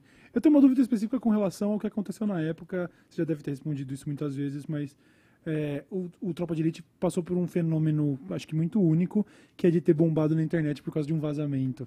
Como que vocês receberam isso na época? Deve ter sido um negócio... Doido, deve ser né? traumático, ou não? Então, você tá perguntando pro montador na época, com um olhar inquisidor, foi você que vazou Foi você, Daniel? o e-mail. Não, não, não fui eu. Inclusive, eu sou um cara de pouca visão, na verdade. É, é, é, o- hoje, né, lo- logo hoje ficou provado que foi, foi a gente tinha que é, legendar o filme para inglês porque a Miramax na época tinha comprado o filme, então a gente ia ficar mandando cortes do filme legendado. Então, na, na- na empresa que legendava é, al- al- algum cara lá que fazia cópia, alguém tinha um amigo ator que tinha feito uma participação, ele fez uma cópia para mandar pro amigo e Já era. e eu me lembro que a assistente de montagem, a Flavinha, é, ela, ela é do Rio, né? Eu montei o filme no Rio, voltei para São Paulo. E aí eu, eu, ela me ligou e falou assim: Cara, você não sabe, vazou o filme. O, todos os policiais aqui do Rio de Janeiro viram. Eu Falei, ah, pff, beleza, imagina, vazou um filme. Naquela época, vazar, que não é que vazava na internet. Sim. Você tinha que comprar Isso. na banquinha, na esquina Aham. do DVD.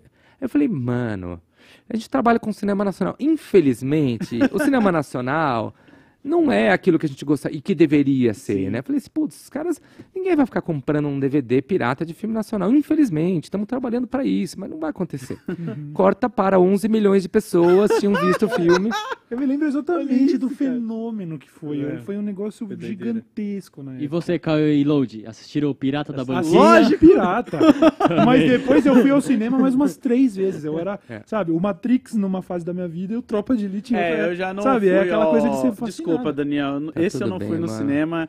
Meu pai comprou na barraquinha na Feira do Rolo, tá ligado? E a musiquinha por Tropa Tropa de Elite. Então, tipo, pô, pegou muita coisa ali na época. Mas foi um lado também que acabou divulgando mais ainda o filme também. É, Você é, acha que não? Sim e não. Ele com certeza se tornou um fenômeno né, que, tran- que, que transborda os limites, né, estoura a bolha, porque o Capitão Nascimento, para bem e para mal, Uhum. que a gente pode entrar nesse assunto político, é, é, é, virou fantasia de carnaval, é, as pessoas falavam as falas do filme, entrou, né? Ele entrou para a cultura pop e virou um, Que é o o- que você gosta. e, e que é uma coisa que eu acho que o nosso cinema precisa, porque entrar para a cultura pop, fazer parte, comunicar, não é uma coisa ruim. Não, não é por causa disso que ele é raso, muito pelo contrário. O Tropa de Elite fez o sucesso que fez, é, com questões que a gente pode discutir aqui, é, por divisões ideológicas, mas ele tocou nas pessoas, tocou em você e você que não Muito. assistiam um filme nacional, mas que foram ver o fenômeno de um DVD pirata. Porque eu lembro que eu falei é, é, no, no telefone para Flavinha: não, mas não- ninguém vai comprar esse DVD. Mal, mal sabia eu, coitadinho, né? E aconteceu um fenômeno que a gente estava mixando o filme na Alamo, que era na. Acho que nem tá mais, nem existe mais, eh, na, na, na, na, na Faraday Coutinho, lá na Vila Madalena, a gente estava mixando o filme. E na esquina o cara tava vendendo a cópia pirata. Caraca! Não tinha um fi- É verdade, não era uma versão finalizada. Não, não era uma versão do Avid, era, nem era a mesma versão que foi pro cinema. Aham. Caraca. Então, nunca, nunca aconteceu isso. Você está mixando um filme. Tanto é que o filme acho que adiantou o lançamento em uma semana, porque para tentar. Pra pegar a galera que tava ansiosa. Mas assim, ele com certeza se tornou pop. O segundo filme foi um recorde de bilheteria na história, mas o primeiro filme com certeza sofreu na bilheteria por causa disso. Ah, Mas é muito certeza. louco que as frases e os momentos mais memoráveis é mais do primeiro filme do que o. Tipo, o outro explodiu também, mas os memes, tira essa roupa que você ainda é moleque. Sabe, essas Não paradas. subir ninguém. Eu sei tudo, tudo, É, tudo. Eu Assisti, eu vocês são burgueses! Eu acho que eu assisti é, o Tropa de Elite, eu assisti umas oito vezes, cara. De É, não tem como, cara. Isso é muito foda, né? Pra você deve ser uma parada que, tipo, caraca, olha só que da hora. E você tem vários seu currículo, né? Cidade de Deus é outro também que você montou. e, Que eu tipo, também tive péssima visão, porque é, lembrando que a Cidade de Deus a gente montou em 2001, né? Certo. Filmar 2000, montou em 2001. Out- Outro, outra, vida, né? época. É, inclusive ele fez 20 anos de lançamento ano passado, né? Uhum. E, é, e quando eu tava montando o filme, foi o primeiro filme que eu montei, eu não sabia montar filme. Aham. Não sabia, nunca tinha, eu Caralho. só tinha montado comercial com o Fernando. Minha única experiência de montagem era no comercial. É, que eu sou formado em publicidade, eu nem, nem tinha, quando eu fui, né, nos anos 90 não tinha faculdade de cinema. Hoje em dia tem curso, tem workshop, tem o meu workshop lá no barco. Aí, ó, Só aí. lembrando. Como melhor apenas, né? Arroba Dani Reis no Instagram, hein? Vai lá ver. E, e, e aí, é, até me perdi aqui de fazer Não, o, jabá. Tropa de é, o- Cidade de- ah. Cidade de Deus numa época que você não, não nunca Eu não sabia cinema. montar filme. E aí eu montava montando o filme do Fernando Meirelles, que já era um grande nome, já tinha feito dois filmes, era um grande nome da publicidade no, no Brasil. É, e aí eu falava com os amigos, ah, você tá montando o filme do Fernando, como é que tá? Eu falava, cara, o filme é bom pra caralho.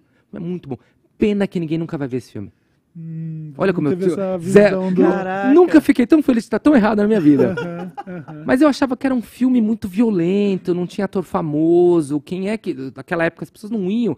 Já tinha tido o Central do Brasil, que já tinha indi- sido indicado a dois Oscars, tinha tido o, o, o Alto da Compadecida, que foi um grande sucesso, mas ainda assim não era um lugar estabelecido. Né? O cinema nacional, ele, ele claramente pode ser dividido em antes e depois Cidade de Deus. Com claramente. certeza. Sim. Mas na época eu achava que ia ser um filme que ia ser só bom e que as pessoas não iam ver. E hoje, você pegar qualquer lista no mundo de mil filmes imperdíveis para assistir, qualquer lista no mundo, Sim. ele vai estar lá. Sim. Isso é foda. É, se você olhar lá o ranking da IMDB, ele tá sempre lá no alto. Ele tá Não tem como, cara. cadeira cativa entre os filmes mais relevantes do mundo, assim, é um negócio absurdo o fenômeno que foi, né? Eu, ta- eu era um pouco mais novo nessa época, 2001, eu tinha 14 anos apenas, mas também fui muito impactado, não tanto quanto Tropa de Elite, mas o Cidade de Deus. Acho que acho que até para um adolescente ficou essa a gente assimilou e falou assim: "Nossa, o cinema nacional agora sim, hein?" agora foi. hein? Agora você olha E você assim, não fazia a menor ideia que tava participando da história do cinema naquele momento. E eu achava que Seu primeiro filme montado. primeiro filme de montagem. Quando caiu a ficha pra você? Quando você tava lá, no- nos Estados Unidos, na indicação da Então. Oscars? Então, é, foi, foi um processo, né? Primeiro que eu- a gente fez o filme e a, a Miramax, na época, é, comprou o filme de primeiro. Eu falei, opa, peraí. Opa. Os caras compraram o filme assim, de primeira. Aí é, a gente começou a mostrar para as pessoas, todo mundo gostava muito e tal. E aí ele entrou em Cannes em 2002. Ele estava na competição ofici- oficial, mas estava fora da competição, que é o que eles chamam de ao concurso. Mas opa, vai o filme vai estrear em Cannes, caramba. Aí eu fui para Cannes. E fui com a galera do elenco. Sim. Então fui com o Jonathan, fui com, com, com o Leandro Firmino. Então eu dormia, dividi quarto com o Zé Pequeno. Em Cannes, foda. pensa! Olha que maluquice! Que foda. Eu, coitadinho, de Guarulhos, Gotham City, sem o Batman. Não, lá em Cannes. Em Cannes. Fiz o filme lá, assisti, assisti fiz, né, assistir Goonies, falou, vou fazer essa brincadeira aqui. De repente, montei um filme que eu tava em Cannes, Caralho. dividindo o quarto com o Zé Pequeno. Pensa. Foda. E aí, caramba, estamos aqui em Cannes tal, o filme estreou lá. E ele foi muito aplaudido em Cannes. Ele foi muito aplaudido em Cannes. E no dia seguinte, evidentemente, a Folha detonou o filme. Ah, meu Deus. detonou, porque cinema nacional, a estética, começou todo um processo, não sei o quê. É, e eu lembro até que teve uma discussão depois do Fernando Meirelles, numa, ban- numa bancada, é, com, com o César Charlone, e teve alguém com, algum jornalista com tão pouca visão quanto eu, que estava discutindo a cosmética da fome, os publicitários chegando no cinema. E e parece que tem essa coisa Sim. da vira-lata, que precisa fazer um Precisa. cinema que não comunique com o público, que precisa. Por que esse elitismo, gente? Vamos comunicar, fazer bons filmes e comunicar com o público. Mas aí teve um jornalista que falou assim: essa discussão toda é uma bobagem, porque daqui a dois, três anos nunca ninguém vai lembrar desse filme.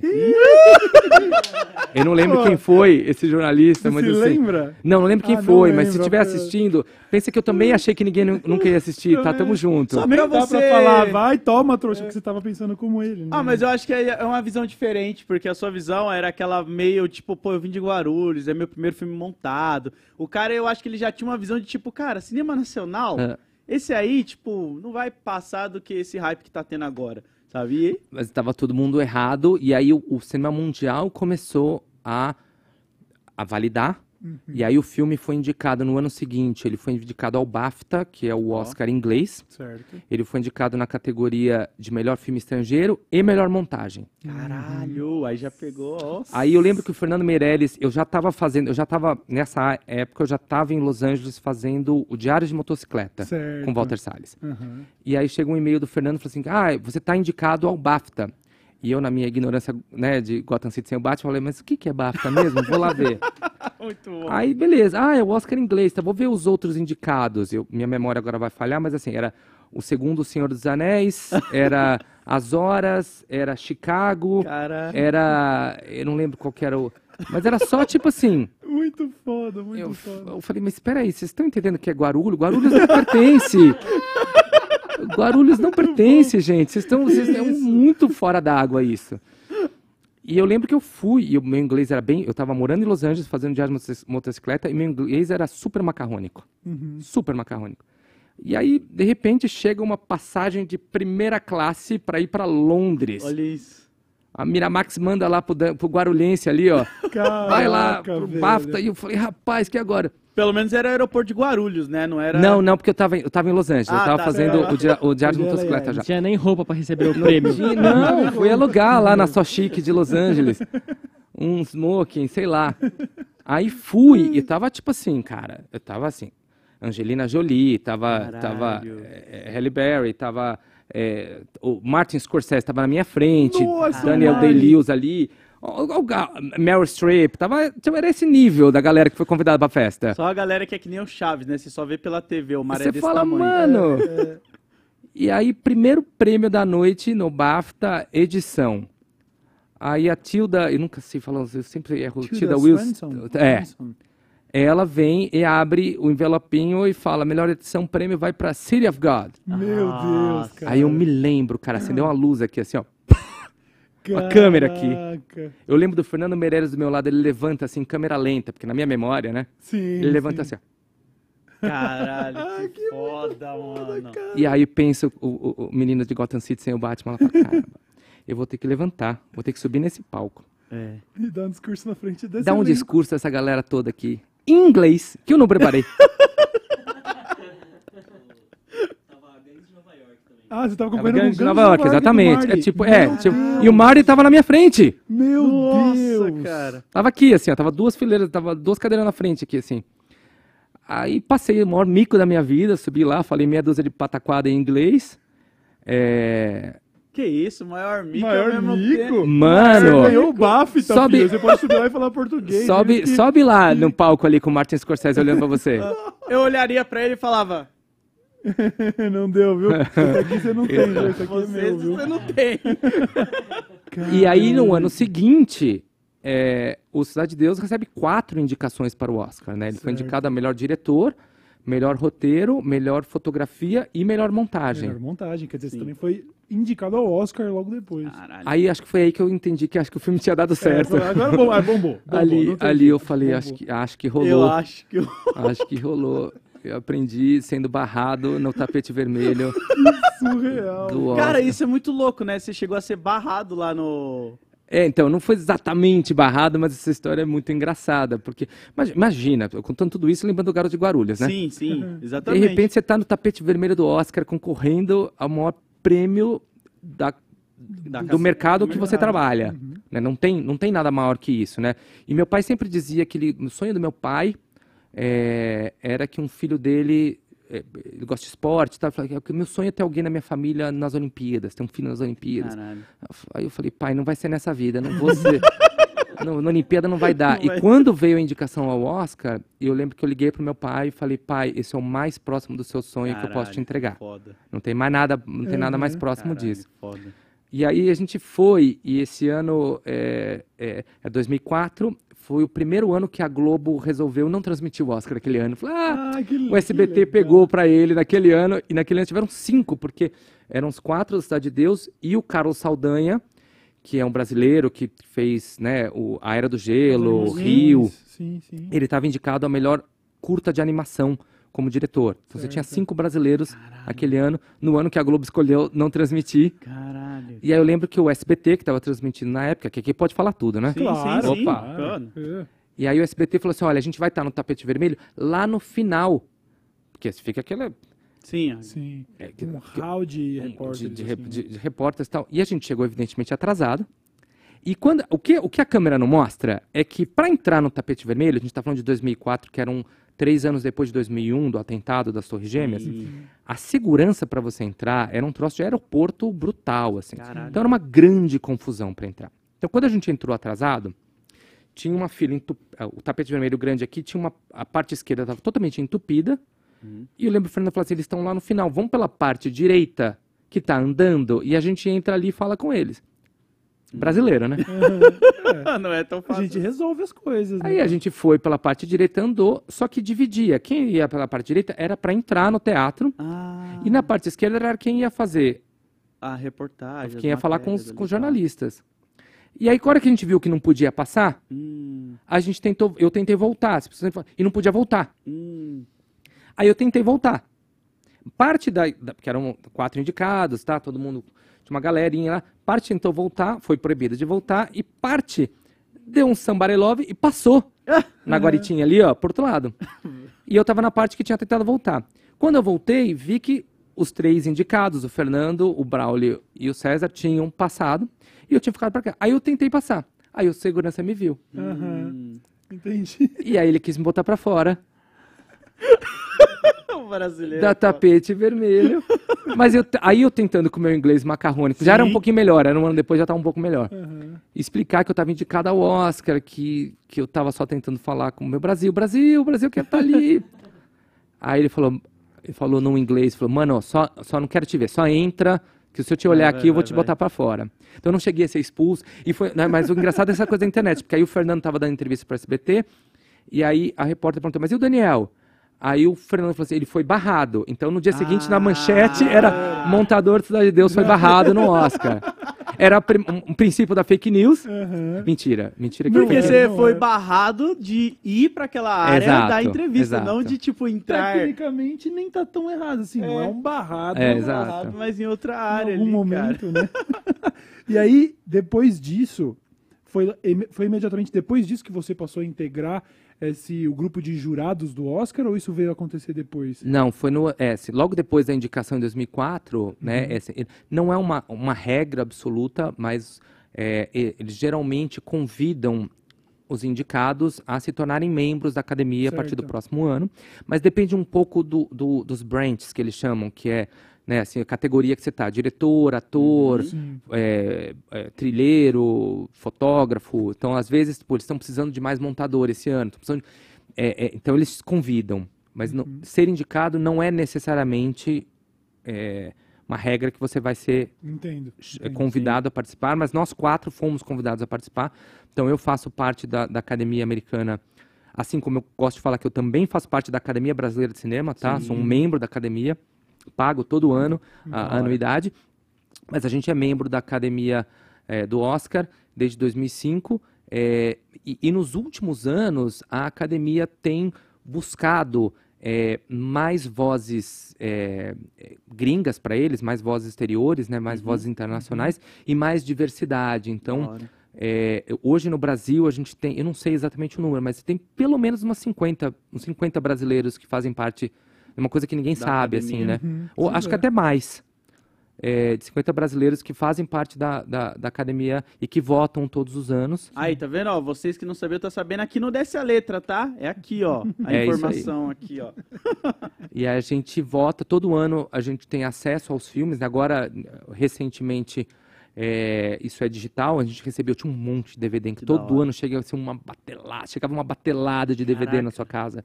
Um monte de DVD, um monte. E aí você fazia aquela coleção. É, eu agora me livrei da, da maioria, porque era muita coisa. O streaming facilitou isso O aí. streaming facilitou. Mas agora, é, faz alguns anos que a gente, dentro do site da academia, a gente tem uma área que é reservada para membros e tem um streaming lá, onde vai chegando, a partir de outubro, novembro, eles- os estúdios vão colocando os filmes lá para a gente assistir. Da hora. E depois, quando chegam os, os indicados, a gente só tem os indicados para ver. E aí você pode votar. É, antes, antes eu vota- eu votava na- no, no, no- no correio, né? Você- era, um, papel- era um Ah, cédula. Certo. Você voltava, você botava no correio e eles computavam. Agora você volta na internet. né? Cara, vocês fazem no bolãozinho de vocês lá também? não. não? Não, a gente teoricamente Não não, uma pode nem falar, né? Você não pode falar. Ah, não, mas tipo, o bolão. Ah, é. é eu, eu tava pensando, tipo, pô, tá lá no grupão do Whats, Ah. aí faz aquele bolão, manda assim, aí galera, os 50 brasileiros, bora betar aqui, bora fazer um bolãozinho. Nossa! Esse, esse, esse, esse, esse, esse grupo existe, tá? Existe um grupo da- dos indicados, é, dos membros brasileiros. Não sei nem se, tá- se estão todos os membros lá. Mas a gente conversa. Conversa tanto de, ah, vi esse filme, gostei, não gostei e tal. Não, não chega a fazer bolão, mas indica, ó, esse aqui é legal, vale a pena. A gente fala o que, que a gente está produzindo, que talvez tenha chance para a gente fazer, porque o cinema tem muita política, né? Tem Sim. muita. E a gente também fala, fala-se muito no grupo, porque a academia todo ano pede para a gente indicar profissionais. É, então a gente está sempre procurando e, para incluir a diversidade. Então a gente está falando, putz, quem é o, o diretor ou a diretora negra ou preta que, que pode ser uma, uma pessoa que a gente vai indicar para entrar no ano que vem, é, dos povos originários, o que tem descendência originária, é, é, trans, quem, quem que a gente tem para aumentar o- a- a- o olhar diverso. Foda. A gente está sempre dizendo, putz, quem que a gente vai indicar esse ano? E aí a escolhe quem é que vai indicar, né? Porque você tem que ser um membro que, que poder atesta. recomendar. É. Caralho, a gente tá um aperto de mão do Scorsese, tá ligado, né? Cara, mas você chegou a apertar a mão do Scorsese? Não, mas ele tava na frente do cara ali, né? Ah, É. tá. A brincadeira de. Ah, entendi. entendi. É, a gente tá É verdade. diminuindo Não aí. ó. importa, a gente tá com o Daniel Rezende aqui em pessoa. Não, é, o tipo, Scorsese, tá é. e, o- outra coisa que a gente ia até falar, tipo, uma coisa que eu percebo bastante, tem umas pessoas que falam, por que, que a película do cinema nacional você identifica tão fácil? Sabe, não sei se chegou a ver, isso também aquelas críticas de pequena causa do Twitter. Coisas de que só existem lá na rede social, É, né? que as pessoas olham e falam, ah, o filme nacional, sempre que a gente vê, parece que é a mesma coisa na questão estética. Tem alguma coisa Papi- de. de- Papinho antigo, né? É, de você Nossa, olhar e que papinho mais. eu- eu ia até falar Rezende isso. quebrou 89? inclusive, né? É, então, aí eu ia falar disso, tipo, como que você enxerga essas paradas que a galera tem essa ideia de, tipo, cinema nacional parece que é sempre a mesma coisa, um pouco até do que você falou antes sobre a questão, ai, tá muito violento, ai, os, os filmes têm sempre esse sistema, que é o que você falou, são papas antigos, mas como você enxerga essas pessoas que pensam desse jeito? Cara, não é só sobre o cinema, né? O preconceito, ele existe em qualquer coisa, né? Sobre a sua, sobre a maneira que o outro vive e enxerga o mundo. Ele Sim. pode ser religioso, ele pode ser espiritual, ele pode ser nacionalista, ele pode ser por várias questões que a gente pode falar aqui. Mas ele existe também em relação ao cinema, porque a gente vem de um histórico de porno chanchada, Uhum. é muito tempo de fazendo porno chanchada. É, a gente vem de, um, de uma briga é, interna contra a cultura por parte, né? Já teve lá o Collor, quando ele entrou em 1990, a primeira coisa que ele fez foi extinguir a Embrafilme. Tipo, não vamos fazer filmes. Aí a gente ficou uma década sem produzir, Caralho. praticamente. Quem foi quebrar isso foi Walter Salles com Central do Brasil Uhum. Né? Foi Carla Camurati com, com, com a Carlota Joaquina, que conseguiu ir bater na porta do cinema e falar, põe meu filme aqui, ali é com, entendeu? É- é- essa briga é desses, desses gigantes. Carla Camurati foi uma grande guerreira da retomada do cinema nacional, né? Mas eu acho que isso tem a ver com questões, entrando agora num, num assunto mais político, questões de políticas públicas, né? A gente passou quatro anos agora Sim. de, de, de- que eu que eu faço essa brincadeira que o Bra- vai revelar a idade. O Brasil estava vivendo na caverna do dragão e o Sim. Vingador estava presidindo. Sim. E ele só queria voltar para o Brasil. É, É, é ótima essa analogia. independente da sua ideologia, Sim. tá? Assim, presidente todo tem problema, tudo tem cagada. É, o que temos aqui hoje também está cheio de problema, Tá. gente, Pra mas não tem nem comparação. que estamos criticando. Estamos, Tá mesmo. estamos criticando quem Sim. está hoje Uhum. no governo, mas não, não existe comparação Exato. com o que a gente viveu nos últimos quatro anos. Uhum. Qualquer que seja a sua ideologia, para mim, não existe comparação. A gente estava vivendo a Caverna do Dragão e que nunca, nunca voltaremos. A gente vai ter que resolver como é que a gente vai fazer o Brasil Uhum. em relação a todos os assuntos, educação, ciência, é, é, é, é, é, Cultura cultura, também, né? é, saúde é, e, e cultura, principalmente. Né? Então, quando você tem um governo que ataca educação, jornalismo, cultura, Uhum. ele está atacando. A primeira coisa que você faz num, num regime fascista, que é Uhum. parem de pensar, Exato. parem de questionar. Vivam das minhas verdades absolutas, Sim. que pode ser em cima de fake news, mitos ou coisas que as pessoas querem ouvir. Exatamente. Então, é, é, eu, eu era muito crítico às políticas públicas da maneira que, que elas existiam, mas eu sou muito favorável a ter políticas públicas. Eu acho que todo governo, hoje a gente vê, né, a, a Netflix, ela faz um, um- um ela fez um fenômeno, não só a Netflix, mas todo o streaming fez um fenômeno muito louco. A quantidade de séries e filmes coreanos, franceses, Sim. espanhóis, alemães que os brasileiros consomem hoje, Uhum. elas, isso é, é- é uma coisa que mudou por causa do streaming. Sim. Sim. A quantidade de filmes russos que aparecem, Sim. séries russas, que nunca, você nunca teria acesso. Exatamente. E por que que a gente está tendo esse boom de séries coreanas, francesas, alemãs? Porque esses governos incentivam a cultura como uma questão nacional de dizer os nossos, a gente tem que exportar a nossa cultura e não importar. Exatamente. Não, não queremos ser somente uma colônia. É que o Brasil tem é, o Brasil tem um fenômeno maravilhoso que a gente tem orgulho de ser colônia. A gente tem É- orgulho. É, estranho, né? É estranho, bem né? estranho isso. A gente tem orgulho de ser colônia. É uma doutrinação tão profunda que a gente vê como padrão ouro é consumir Hollywood. é Consumir consumir, Hollywood. sabe? Exatamente. Só discutir isso, É. né? Só discute, só discute Hollywood e não discute o que É. a gente mesmo produz aqui e faz. Aí você não assiste e aí você fica com esses pré-conceitos lá de trás. Que não, Exatamente. brasileiro- o, o som é ruim. Cara, mas a gente tem um filme que tá na lista de, de filmes mais importantes da história do mundo. A gente é. tem, todo ano a gente tem filme em Cannes, em Berlim, nos maiores festivais. Muito A gente tem bom filmes-. Você pode gostar daquilo, daquilo, mas tem filmes que comunicam com o público, filmes que... Mas assim, tem um monte de problema dos cineastas, do, de, né, é, é, o, o, o, o que a gente está querendo dizer na nossa cultura, no nosso cinema, para se comunicar com o público, temos uma falha. A gente fez uma falha. Por, várias questões. A gente precisa consertar essa falha.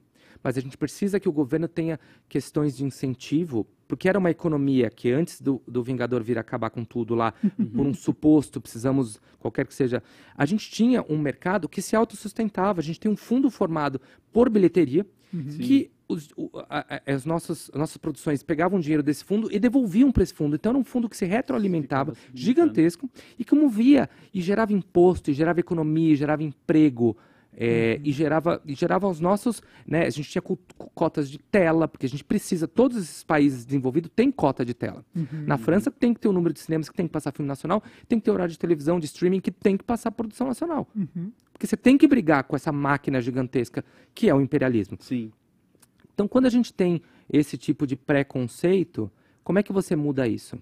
Com formação de novos públicos. Por isso que o Turma da Mônica Sim. é tão certeza. importante e por isso que eu acho que, inclusive, é, é, ali a dica para o pessoal do Ministério da Cultura que voltou, vamos integrar cultura com educação. A gente produz bons filmes e vamos fazer com que esses filmes passem nas escolas, Exato. que esses filmes esteja- sejam acessíveis ao- às crianças, aos adolescentes, para que eles cresçam em que se normalize ver os nossos atores não só na novela e na televisão e não só na internet, para que ele que a- o cinema seja algo que faça parte da cultura deles. É assim que a gente muda esses preconceitos. Falei pra caramba, né? Não, Não, mas você mandou bem, é exatamente sobre isso, É. porque até sobre o lance da educação que você falou, pô, eu lembro de ver Pichote, a lei do mais fraco, na escola, pra entender muito sobre as paradas que aconteciam de- com moleques de rua, saca? E é um filme que me marcou. O outro filme é aquele Era Uma Vez também, que é um filme nacional que eu gosto pra caramba, que é um menino que mora na periferia e tem dificuldade pra namorar a menina que mora num apartamento, eles têm que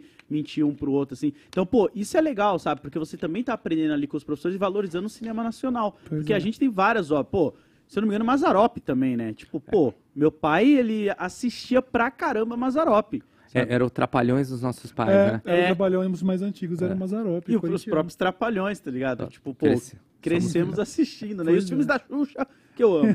amo não, eu acho legal. Você- é, a gente, falando um pouco ainda sobre essa questão toda de- do imperialismo e desse orgulho brasileiro de ser doutrinado pelos Estados Unidos e tal, eu queria fazer uma pergunta que tem a ver um pouco, um pouco mais ampla, que tem a ver com o mercado. Eu queria saber o- como o Daniel Rezende vê esse movimento a partir lá de 2007 com os filmes de super-heróis e da Marvel e tudo, e como isso transformou o cinema, como isso impactou a sua carreira, se, se impactou de alguma maneira, como que você vê esse novo, esse novo formato, que eu acho que já foi uma discussão que existiu na literatura na época que o Harry Potter começou a bombar, e as pessoas falavam, ah, mas isso não é literatura, e outros falavam, mas pelo menos tá lendo.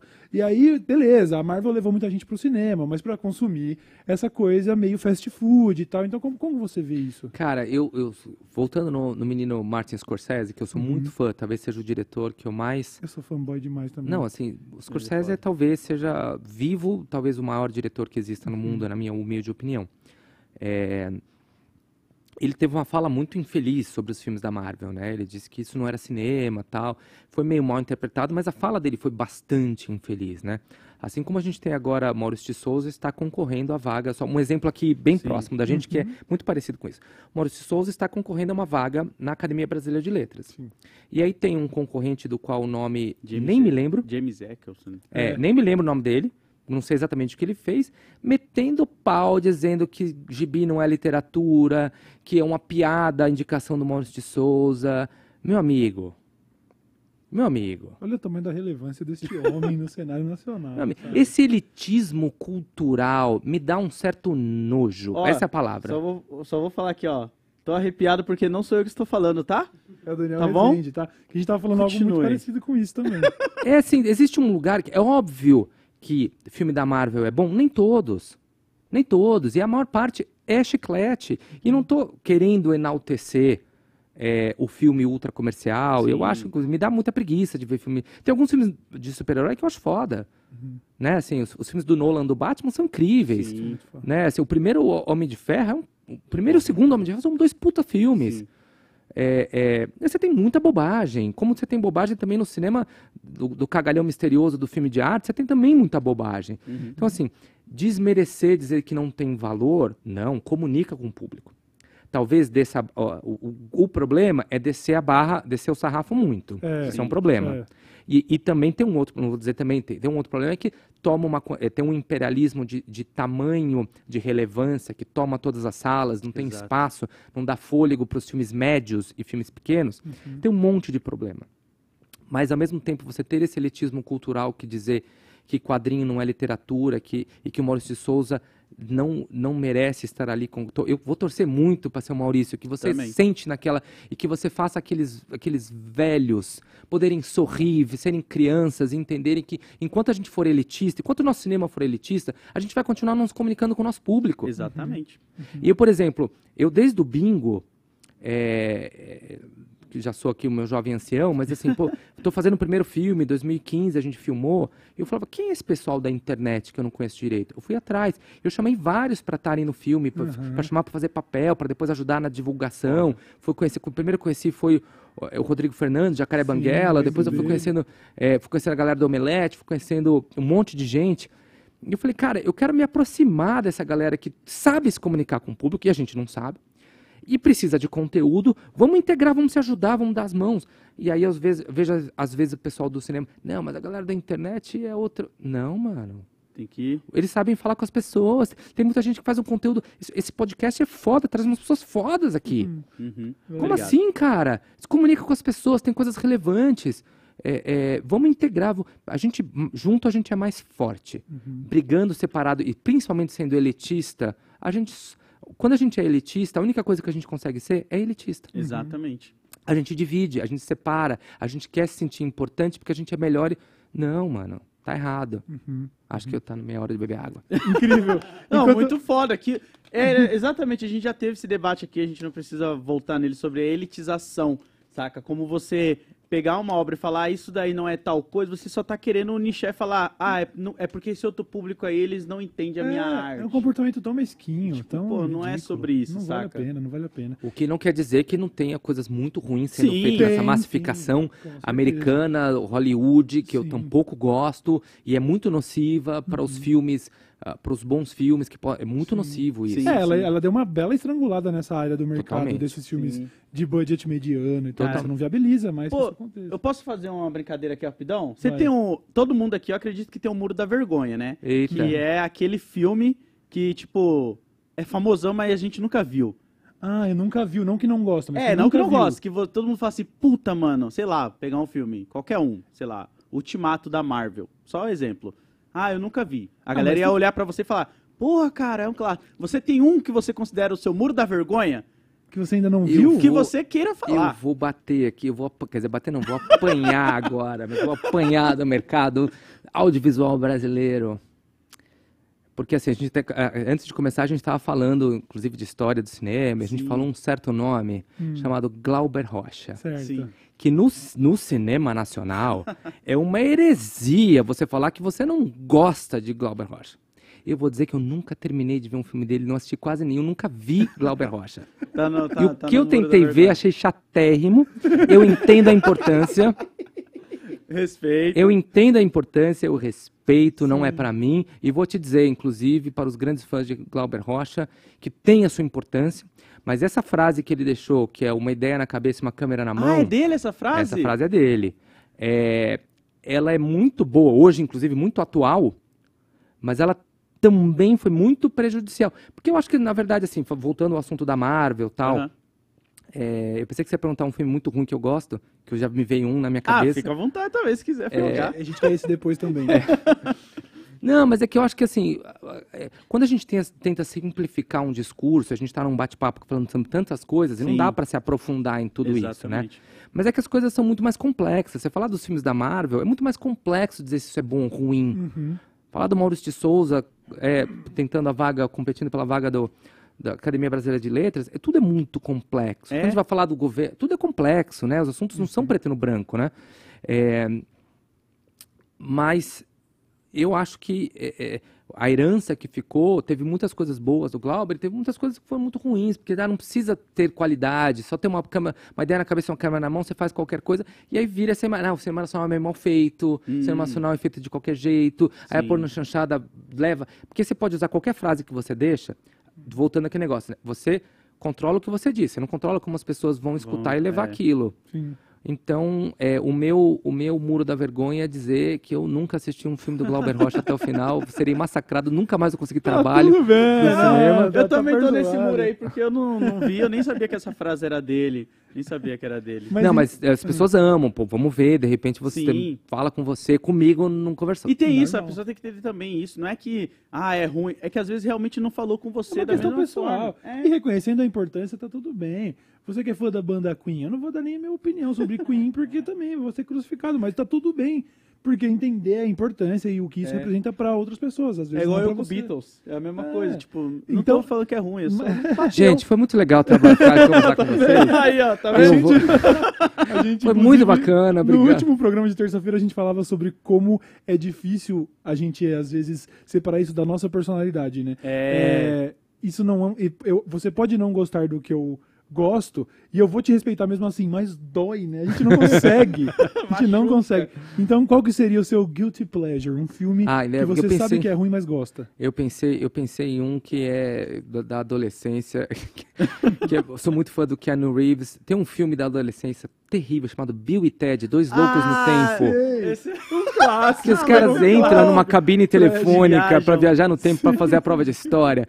Que talvez seja um dos piores filmes, mas eu amava esse filme. É muito bom. é E eu, muito eu, bom. e eu tentei ver o 4, o terceiro que eles fizeram agora, depois de saiu velho, mas esse realmente é muito ruim, Aí você não, não terminar. teve, Esse não, não teve nostalgia Ô, que Keanu, segurou, você é né? um cara legal, mano, mas assim, esse trocado, você precisava desse trocado aí? Não precisava.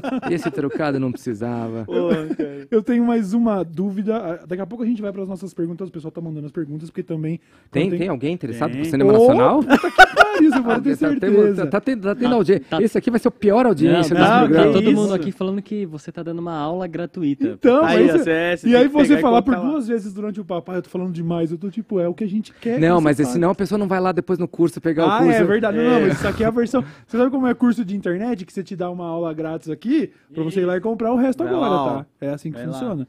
Eu queria saber é, também a sua opinião com relação à chegada dos streamings, que viabilizaram muita Claro. coisa, mas mudaram, acho que balançaram, chacoalharam completamente o mercado. Claro. E que- que- é, como tem sido a sua experiência, agora, inclusive, fazendo a série da Turma da Mônica e tudo? Pô, o cara tem uma série que ganhou o M, pô.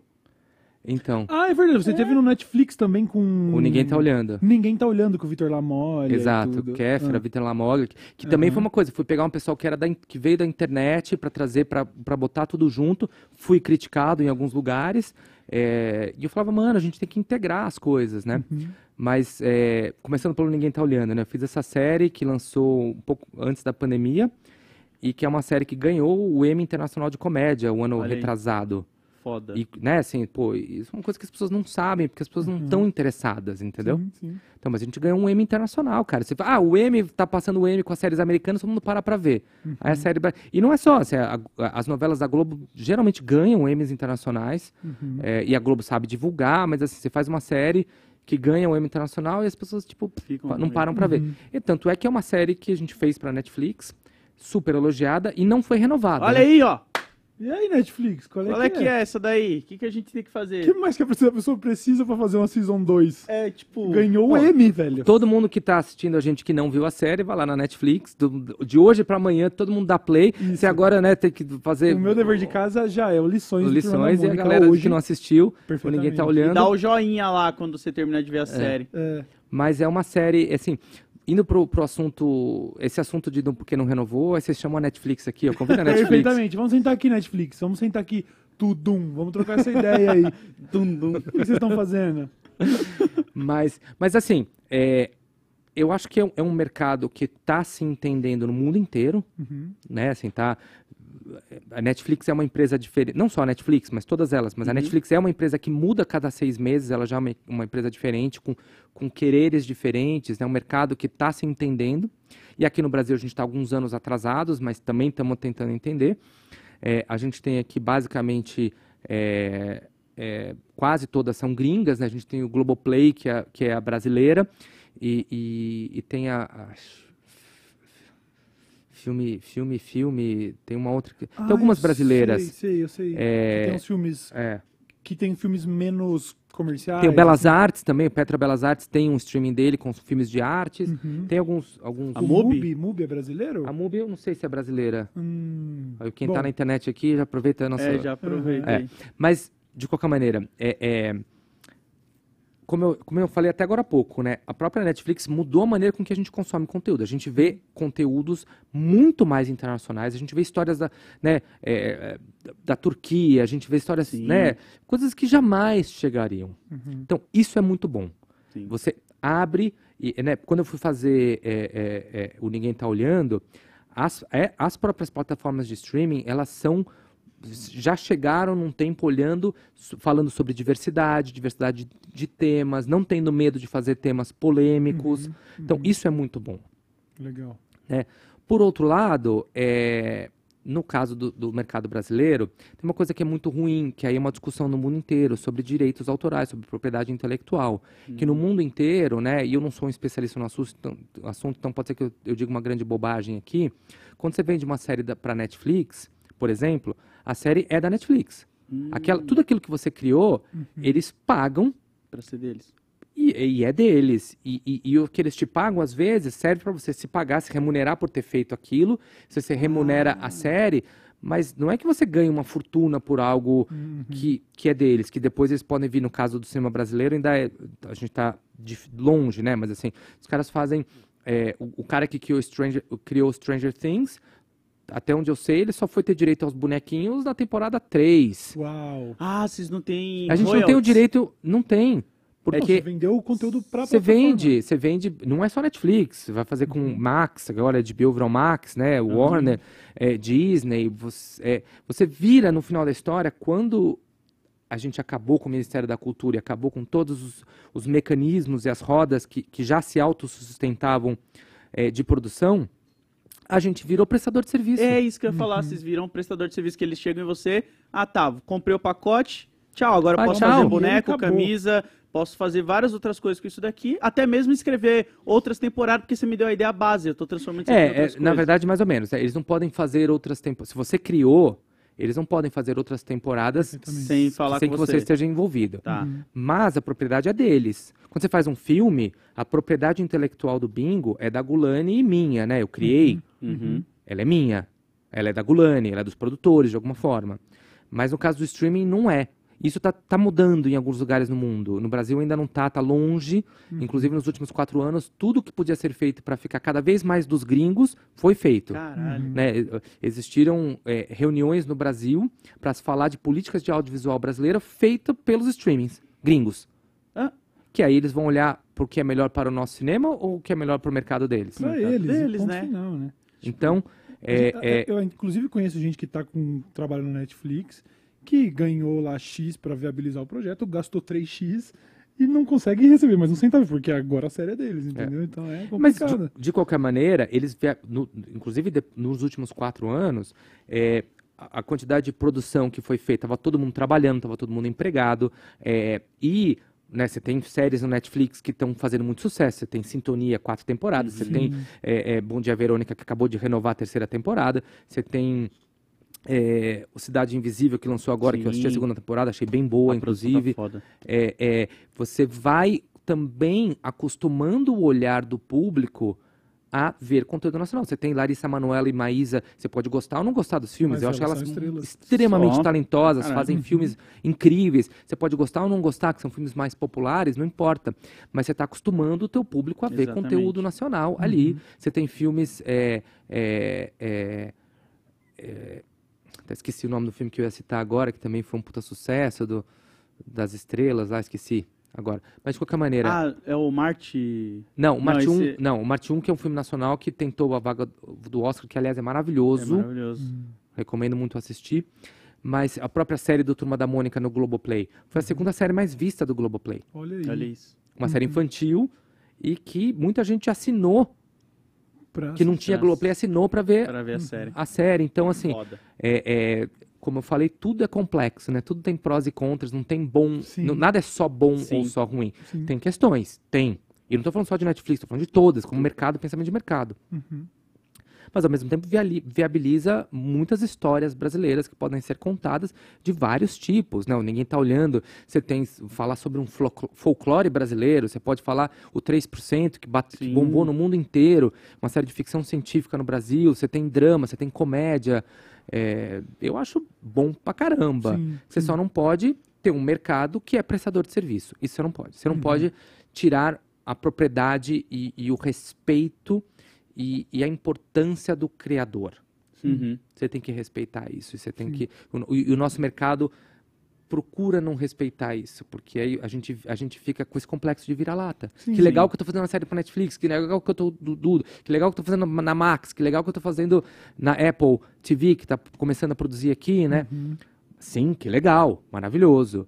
Mas somos os criadores das nossas histórias. A gente tem que ter um pouco. dividir esse, esse, os prós e os contras, né? Sim. Cara, isso é muito louco, me lembra na série do Wu-Tang Clan, que é um grupo de rap que eu gosto muito, o Reese, ele já tinha essa visão nos anos 90, que quando ele vai chegar numa gravadora pra gravar o álbum dele, ele fala, tá, mas os direitos autorais intelectuais das músicas são meus e dos meus artistas, eu não quero que seja da gravadora.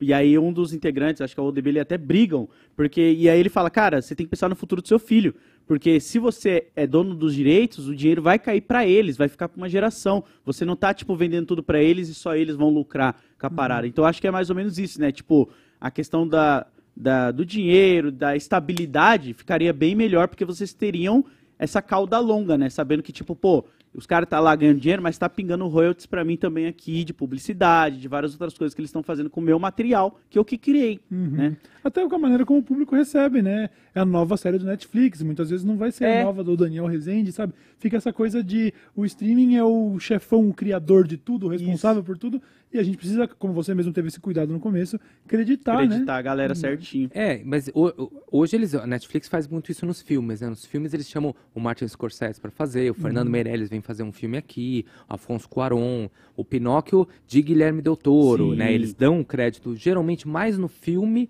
ou se na série se, se o diretor ou a diretora é muito estabelecida, né?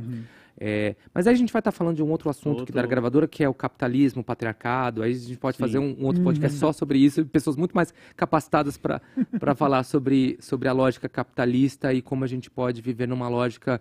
É, é que, Um novo, pouco é- menos. e aí é muito né? maluco, né? Porque a pessoa acha que se eu falei a palavra capitalismo com um Ah. certo grau de crítica, eu devo ser um comunista. Já era. Já pensamento era, já simplista, era. mano. Dê a ordem, camarada Olha onde Daniel. você tá, olha onde você tá. Já era. Já já, é. era, Daniel. Não, mas. E tá tudo bem, eu, tô- eu vou tomar crítica aqui, não sei o quê. Mas assim, vamos, vamos falar sobre isso. As coisas são muito mais complicadas do Exatamente. que isso, né? Sim. Assim, o capitalismo tem todos os seus problemas, o comunismo também tem. Tudo, e a gente vamos cara. entender que a gente. Na verdade, todo esse papo, pra mim, Uhum. Que sou um cara que gosta de ler pensa- pessoas que estão pensando o mundo daqui a 20, 30 anos. A gente está discutindo capitalismo e comunismo em 2023, ou desde 2018. Aham. Assim, a gente está falando de um assunto de 1960, mano. Sim, Pois sim, é. sim. Você jura que a gente está discutindo isso? Uhum. A gente vai falar do fantasma do comunismo, ai, como o neoli- o neoliberalismo é a salvação de todas as coisas. Fala, galera, vamos estudar, vamos olhar, vamos ter uma discussão mais. Vamos superar isso. Não é, não é nem né? isso nem aquilo, gente. A gente tem que olhar as- os nossos atenção. problemas, que são muito diferentes dos problemas de 1960. A gente tem que falar sobre meio ambiente, sobre distribuição de renda e como é que a gente faz ter uma qualidade de vida melhor. Aham. Sim. Essas são as questões. Como é, como é que a gente vai olhar para as tecnologias de hoje, como elas não vão ser disruptivas, e a gente vai ter um mundo que ninguém sabe para onde está indo. Esses são os assuntos. É, e volta no que você falou, né?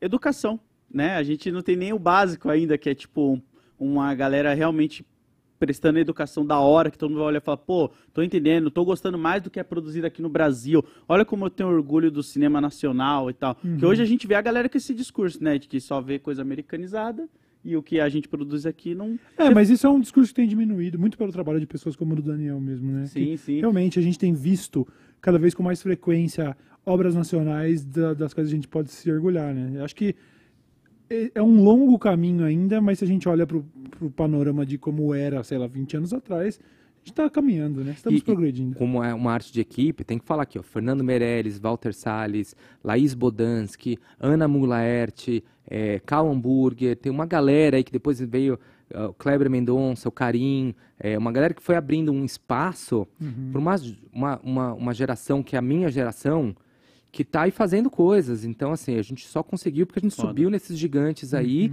e estamos tentando fazer é, é, filmes e séries que sejam bem feitas, com profundidade, mas que se comuniquem com o público. E é difícil, porque é, quando você fala o cinema argentino, o cinema argentino tem uma cara. O cinema francês tem uma cara. O cinema iraniano, ele tem uma cara, ele tem um discurso. O cinema brasileiro, opa, o que, que é exatamente? Ele está em dois lugares hoje, como, como, como discurso. Como discurso. Que são os filmes que falam sobre a maior questão brasileira que a gente nunca conseguiu olhar, que são as questões socioeconômicas. Então, geralmente, eles são dramas de realismo, que vai falar sobre é, a, a dificuldade de viver numa, cidade, numa sociedade tão desigual. Uhum. Então, a gente citou aqui Cidade de Deus, Tropa de Elite e por aí vai. Sim. Né? Tem Você, vai, você vai olhar todos, o- toda a cinematografia do Kleber, você vai pegar o som ao redor, é, Aquários ou Bacurau, todos falam sobre a mesma coisa no final da história, né? Uhum. Que é um assunto que a gente não está não, não tá conseguindo resolver. Sim. E muito pelo contrário, a galera tava querendo olhar 50 anos, 60 anos para trás, vamos olhar lá para trás. Não, gente, tem que olhar para frente, tem que resolver esse problema que está aqui. Uhum. E você tem é, essa geração nova que está vindo aí, né, e mais novos ainda, é, é, que está tentando achar esse cinema que se comunica com o público. E nesse lugar, Netflix, eu acho que está fazendo. Foi difícil no começo, eles apostaram em muitos lugares, e imagino que também é difícil para eles, porque eles precisam gerar plays. Uhum. Exato. Eles precisam quebrar um preconceito do brasileiro, para que o brasileiro dê esse play, goste e volte a dar o próximo play, né? Sim, sim. Estamos na batalha, gente. É, não é fácil. É isso. É isso, tá vendo? Quem acha que diretor não trabalha? É, né? Acho que deu pra perceber Quem que acha que, trabalha gente? diretor fica só igual lá no, nos comercial com corta. Bom, gente, vou embora, tá? Já deu Já aí. deu a minha aí. Mas E você tem a sua cadeirinha de diretor, que tá escrito diretor Daniel Rezende, aquela cadeirinha de, de plano, assim, de madeirinha. Eu, tenho, eu, não- eu, eu não tenho. Eu tenho um. é, é, é, são cadeiras que se aluga, né? Então a produção aluga. É, eu tenho guardado é, uma da. Porque é uma faixa, você coloca uma faixa, né? Uma que Sim. tá o meu nome lá, que eu não lembro nem de onde que era, mas eu guardei. É, mas não, né? Você vai, cada, cada projeto você tem o seu. Mas eu gosto pouco desse lugar endeusado do diretor, sabe? Uhum. Assim como a fotografia tem também. Ninguém mexe com fotógrafo, com fotógrafo. esse lugar. Quanto mais a gente. É óbvio que o diretor tem uma importância de ser o capitão do navio. Uhum, Sem, sem capitão, o navio afunda. uhum. Mas o, o capitão sozinho não põe, nem É. sabe nem construir um barco. Pois é. Uhum. Né? Então eu, eu procuro. É, é óbvio que você tem que ser.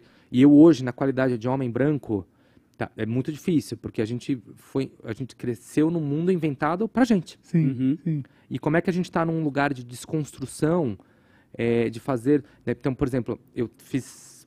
é, tô, né, Turma da Mônica, fiz todos os filmes, dois filmes da Turma da Mônica e a série. E agora eu continuo, porque eu quero continuar, abrir esse universo, assim, né? Mano. E a gen- e eu, e eu tô continuando como produtor e supervisor artístico, junto com a Bionica Filmes, de vários projetos lá com a Maurício de Souza. Então a gente está fazendo. A gente já filmou o. Fran, vou fazer meu jabá aqui. Por Não, favor, por favor. A gente já filmou o Franjinho e Milena, que estreia na HBO na Max esse ano, Uou! que é uma série de que, que a gente resolveu fazer uma série para falar sobre ciência depois de quatro anos de obscuridade, Foda. De pegar para as crianças e dizer que a ciência é legal, desconstruir, des- desconstrói o Franjinha e, e- e trouxemos a Milena, que é a personagem negra Aham. é da turma da Mônica, que foi criada há pouco tempo, que agora já virou integrante da turma. Uhum. Então é Franjinha e Milena, que é uma coisa um pouco mais é, mundo de Bigman, assim, sabe? Não, ele é Sim. diferente da- do- dos filmes e, e da série. Uhum. Ele se passa ali em, em- em- em- duas locações, tal, uma coisa, mas ele tem dramaturgia, está super legal, hora. que, Que vai da estrear agora, é, não sei exatamente quando, mas estreia esse ano. E a gente vai filmar o Chico Bento, agora em Olha aí. julho. Ah, é? Anunciaram até quem é o Mano, ator e tudo, demais, né? É verdade. Vamos é filmar Fernando Fry, um diretor maravilhoso, Foda. produtor da Biônica e um super amigo, um diretor. É, Uhum. o Franginho, Mauro Dádio fez. É, é, e agora o Fernando vai fazer o Chico Bento, vai filmar agora em julho. Foda. A gente estava ontem vendo foto de locação, cara, tá muito legal. O roteiro do Chico Bento é a coisa mais legal Cara. do planeta. É muito legal. Cara, Olha aqui, daqui a pouco eles vão me ligar aqui. Para de falar. Para. Nossa, daqui a pouco começa a E a tocar. gente tem mais dois projetos que a gente está desenvolvendo para abrir esse. Então, são 400 e tantos personagens, né? Sim. Fazer mais. Tem, a ideia foda. é que eu fique nesse lugar escolhendo, junto com a Biônica, os projetos, supervisionando, porque eu Uhum. agora eu já sei mais ou menos o que o Maurício gosta, o que, que a MSP gosta. Então eu estou tocando isso ainda no universo infanto-juvenil, Mas eu, como próximo projeto, eu resolvi me tirar 100% da minha zona de conforto, né? Porque eu sempre, mesmo como montagem, né? Você pegar Cidade de Deus, Tropa de Elite, Diário de Motocicleta, O Ano que Meus Pais Saíram de Férias, é, A Árvore da Vida, o filme do Terrence Uhum, do Malick, é, é, Robocop, são filmes que mal conversam entre si. Uhum. Eu adoro não saber como fazer. Aham. O que me- eu, eu acho que a arte, a arte se esconde no não saber. Tudo que eu sei é repetição. Não tem descoberta, não tem movimento. E a vida e a arte existe no movimento. A, a- a- a arte se esconde naquilo que eu não sei. Então, quando, né, quando eu não sei, quando eu sei fazer um filme, ah, como é que eu faço isso? Ah, eu acho, vou fazer assim, já sei. Eu tenho pouquíssimo interesse em fazer. Entendi. Agora, se eu não tenho a menor ideia de como fazer, então só tinha montado, vou fazer um filme. Como é que eu faço um primeiro filme sobre a vida do cara que fez o Bozo nos anos 80, fazer a cultura pop? Não tenho a menor ideia. Como é que eu vou fazer uma comédia existencial, uma série de comédia existencialista para Netflix sobre ângelos que são, são é, de gravatas, todos ruivos? Como é que eu vou fazer? Não tenho a menor ideia. Oba. Como é que eu vou transpor Turma da Mônica pro live action? Não sei, É mas isso. vou fazer. Que da hora. E agora, eu, eu- nessa tentativa de estar sempre se reinventando, eu me coloquei duplamente num- fora da minha zona de conforto, que eu vou fazer, eu vou adaptar um livro do Walter Ugumãe, que é um, que é um escritor português, é, maravilhoso. Quem está assistindo aqui, a gente que já leu Walter Ugumãe, é, manda uma perguntinha aí, que, é, é, que eu recomendo muito esse livro, chamado O Filho de Mil Homens. É, talvez um dos livros mais lindos que eu já li. Caraca. E só para voltar naquela aquela coisa da, da- daquela, do, do obstinado que fala, vou fazer, Ah, é, vou contar uma historinha rápida aqui que é legal. Em 2020, da pandemia, pandemia, estamos todo mundo trancado e uma amiga falou, a gente por Zoom tal, falou assim, cara, você tem que ler um livro, você tem que ler O Filho de Mil, você tem que... Du duas amigas falaram, você tem que ter, você tem que ler Walter Ugumãe, você tem que ler O Filho de Mil Homens. Tá bom, beleza. Comprei, chegou na minha casa, demorei um pouco para ler, quando foi lá em outubro, novembro, eu li.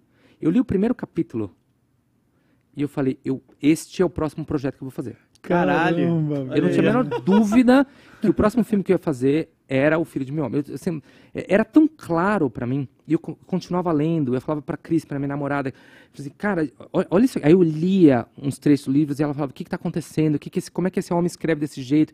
Que, que história é essa, tal? Aí comprei um livro pra ela, porque ela gosta de grifar os livros, e eu não deixo eu grifar os meus livros, né? Aí comprei um pra ela, falei, olha, lê o teu aí, ó. Grifa o teu livrinho, lá, o livro dela tá todo grifado. Depois eu peguei pra ler o que, que ela grifou, pra saber que, que partes que interessam mais a ela. Não sei se ela tá assistindo a gente, mas ó, te amo, beijo.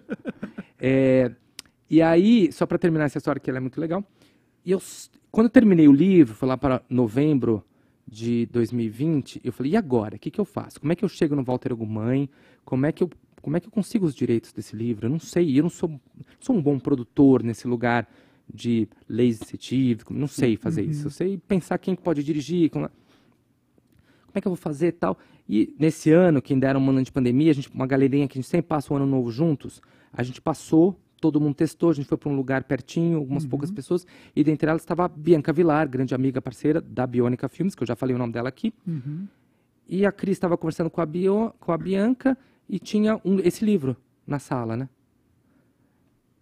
E a Cris falou, ah, acabei de ler esse livro que o Daniel leu e tal. E a Bianca Vilar diz a seguinte frase.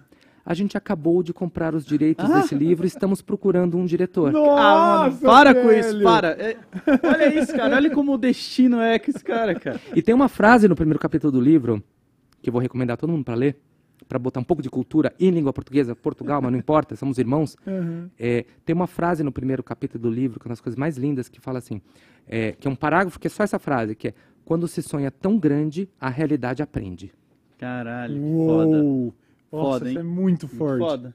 E o Muito livro forte. é uma sucessão de frases assim. Isso é muito Não é um forte. livro, assim, é, é- é muito lindo, é de uma poesia, de personagens. E é um da livro hora, que fala cara. sobre personagens excluídos pela sociedade. É uma vilinha meio parada no tempo, assim, em algum lugar que a gente não sabe onde é, uma vila de pescadores. Então, uma, uma vila muito preconceituosa. E são esses vários, são várias histórias, é quase um multiplot assim, onde esses personagens que são excluídos, que apanham muito, que sofrem muito, acabam se unindo pela, por um outro lugar, por uma força de amor que não é esse amor que a gente também constrói neste padrão que a gente acha que o amor é de uma narrativa construída no mundo patriarcal. É, é, e, e é a coisa mais linda do mundo. Caraca. E dentre essas coisas de, de quebrar padrão, que é o momento da vida que eu tô, que estamos todos, o mundo tá nesse movimento, Sim. e principalmente nós homens, né? E aí, e aí falo principalmente com o Cauê agora, Sim, assim, sim, sim. nós homens brancos, Uhum. que se a gente pa- não parar, se a gente não conseguiu entender esse tapa na cara que o mundo jogou na nossa cara, se a gente Uhum. não conseguir parar de falar, pelo menos, opa, vamos entender e vamos ver o que a gente pode fazer para mudar, porque a gente tem, quer queira, quer não, é, é, a gente tem o, o poder e a fala na mão. A gente tem. Então vamos usar esse poder e essa, esse lugar de fala para poder falar, galera, a gente tem que. Então o filme é sobre a desconstrução da masculinidade. Legal pra Foda. caralho. Caralho. E aí, a hora que eu olhei para aquilo, eu cresci, as minhas referências, tudo bem que eu cresci com Goonies, mas eu cresci, a minha referência de masculino era Rambo e Rock. Sim. Sim. Essa era a minha de referência de matar, masculino. cara, aham. Então, Sylvester Stallone, mano, bro, você fez um mal aí, pra- você ajudou um no mal, não, desculpa. É, desculpa, mas complicado. acho que você também devia repensar um pouquinho isso. Schwarzenegger também, tá? Não tira o seu corpinho fora, não. Esse corpinho musculoso aí fora. Não é qualquer corpinho.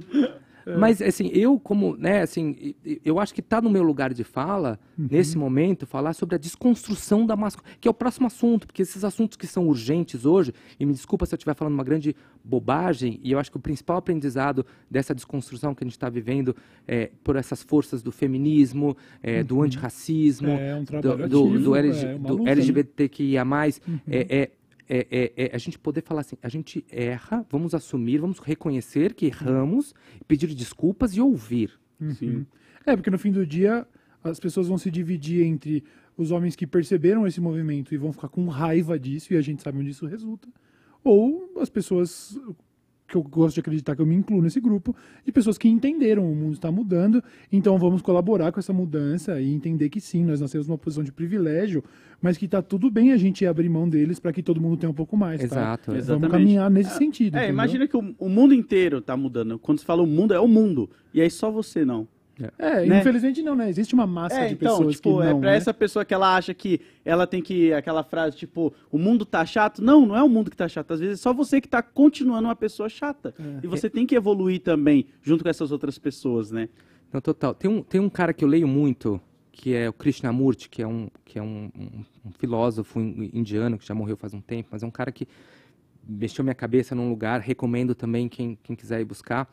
É, e- e ele fala, ele fala uma coisa muito linda, ele, assim, essa separação de você e o mundo é, é uma narrativa que foi inventada para te tirar as responsabilidades. Uhum. Por isso que a gente acha que a gente precisa.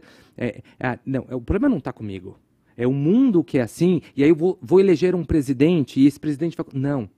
Você muda o mundo quando você muda você. Exatamente. Enquanto você não entender isso, que o, é, o, o Cristian Monte fala assim, você não está o mundo, você não está no mundo, o mundo é que está em você. Sim. Então, assim, enquanto você não entender que a, a grande revolução não é nem a revolução comunista, nem a manter o neoliberalismo, nem, nem óbvio que existem revoluções, evoluções importantíssimas, Sim. mas a grande revolução é você olhar para dentro, o autoconhecimento, que a gente faz tudo que a gente pode para evitar. E aí você muda o mundo. Enquanto a gente não entender isso. E por isso que a arte tem uma função brutal que te faz refletir e te faz te tirar das, e é importante que a arte te tire da- da zona de confortos e, e- e que ela questione as suas certezas absolutas. Enquanto a gente não fizer isso, a gente vai continuar. E é óbvio que no mundo real, estou falando aqui no mundo Sim, filosófico, sim, né? mas sim. no mundo real, é óbvio que o todos os movimentos, é, o movimento Me Too, o movimento das pessoas negras, né, do, do antirracismo, elas são importantíssimas. E tem uma coisa que o Harari, o, o Yuval Harari, que é o escritor do Sapiens, que é um cara que eu leio Hum, muito e ele é gosto foda. muito, muito foda, ele fala uma frase que eu acho incrível também, que ele fala assim, na que é um historiador e, e filósofo, ele fala, na história da humanidade, na história da humanidade, e se eu estiver falando uma besteira, é porque eu não estou falando da- fora da minha... Estou aqui Não. para, para Tá tomar bem, porrada, tá? mundo- é que na história da humanidade, so- até hoje, desde que os sapiens dominar e matar a porra toda, matar os, os homens erectos, matar os neandertals. es- esti- é, há uma facção que diz que eles foram eliminados, há uma fac- uma facção que diz que, que juntaram. Mas, Sim, independente do que quer que tenha acontecido, durante toda essa história só existiu até hoje uma única revolução, que a revolução só existe quando a gente muda culturalmente o mundo. Quando a gente muda a maneira com que as pessoas enxergam o mundo, as pessoas, como as pessoas agem no mundo. Uhum. Né? As- Quando as pessoas começam a se relacionar de outras maneiras. Isso é uma revolução. Só existiu uma revolução até o presente momento, que está acontecendo agora, que não derramou, não derramou nenhuma gota de sangue Hum. para fazer essa revolução. Não quer dizer que não tenha morrido gente, muito pelo contrário. Sim. Que é a revolução feminista. Hum. Ali. A revolução feminista é uma revolução que vem mudando o mundo, que está longe de chegar onde tem que chegar. Então nós, como homens, temos que aprender e ver como é que a gente pode ajudar nessa revolução, Uhum. mas que ela não parte de um canhão, de uma espada, de um. Sim, ela ela um não revólver. parte de um revólver, ela não parte de uma agressão. Muito pelo contrário, é parem de me agredir, vamos olhar e vamos. É, é, Ela não parte da brutalidade que é muito masculina, e não quer dizer que a mulher não tenha brutalidade e que o homem não tenha. A gente, Uhum. é, o yin yang existe para Uhum, isso, a gente achar esse equilíbrio. Então, só para terminar aqui essa. Ah, viajei de novo, galera. Do caralho, do caralho, muito bom. não, mas é que bom. assim, a escolha do próximo projeto, que é o Filho de Mil Homens, é, que eu também me botei na, fora da minha zona de controle, de, de conforto. Zona de controle não. A zo- fora da minha zona de controle eu quero muito.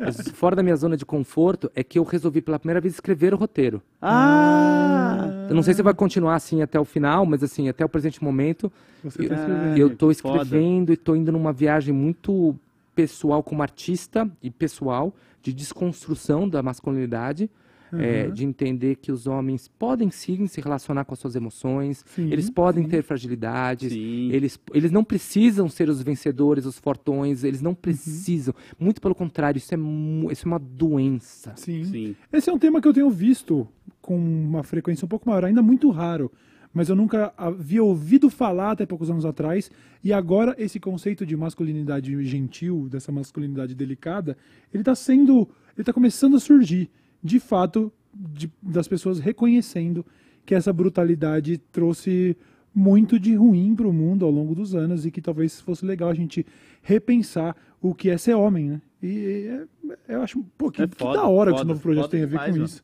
Já Muito, tô muito ansioso já. É. Eu também, eu tô muito ansioso.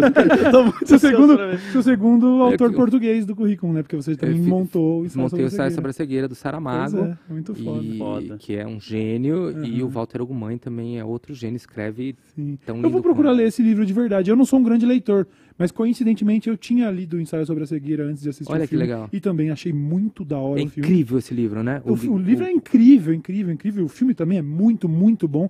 O, o filme ele tem essa coisa, né, que destoa da, da literatura, o que é normal, porque a literatura, na literatura você cria universos Total. e aí, lógico, o filme às vezes te coloca ali pra ver esse universo, mas de qualquer forma ainda é um filme incrível. E que da hora que você tá com esse novo projeto. Já estou ansioso mesmo. Caralho, É verdade. foda demais, Eu foda também. demais. verdade. E vai demorar, né? Infelizmente não é. Adoraria que já estivesse estreando na Ah, sexta-feira que mas vem. tudo bem.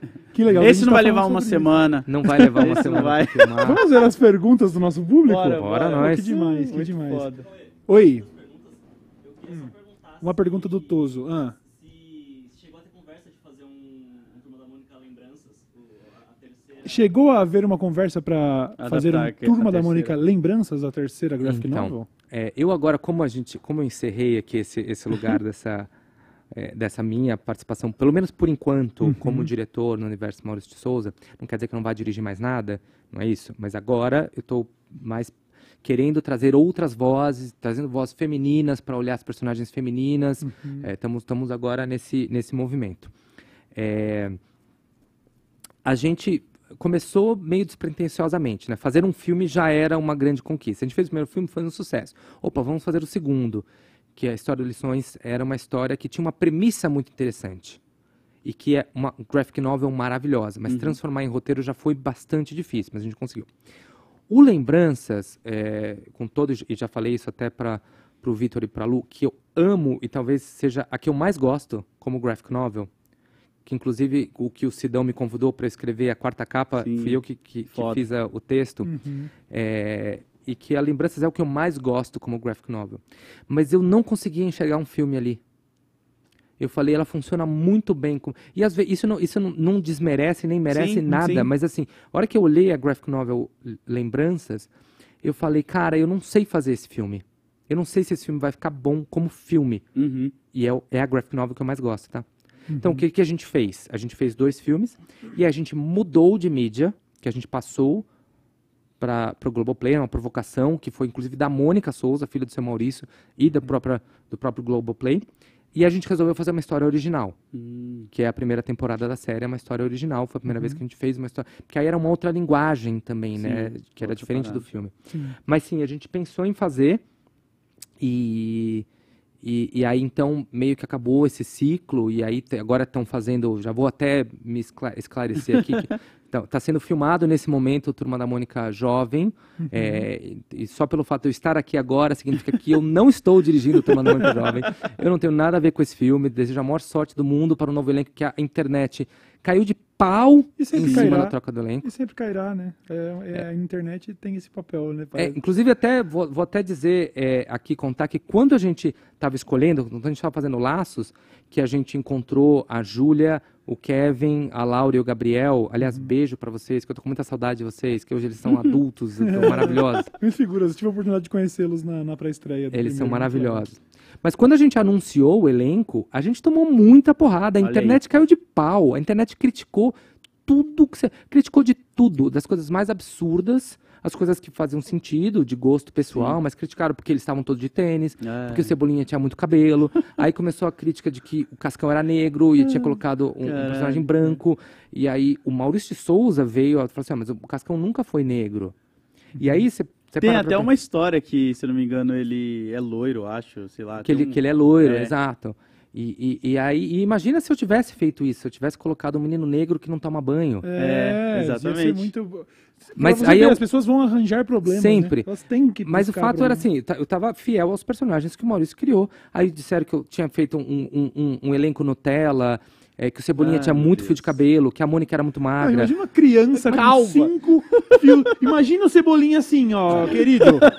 Cê- aí seria o filme de terror que a criançada não poderia ver. Mas ele vem do bairro do Limoeiro por causa do limão Do siciliano. Limão Siciliano. ó. Inclusive, isso aqui é uma homenagem à Turma da Mônica.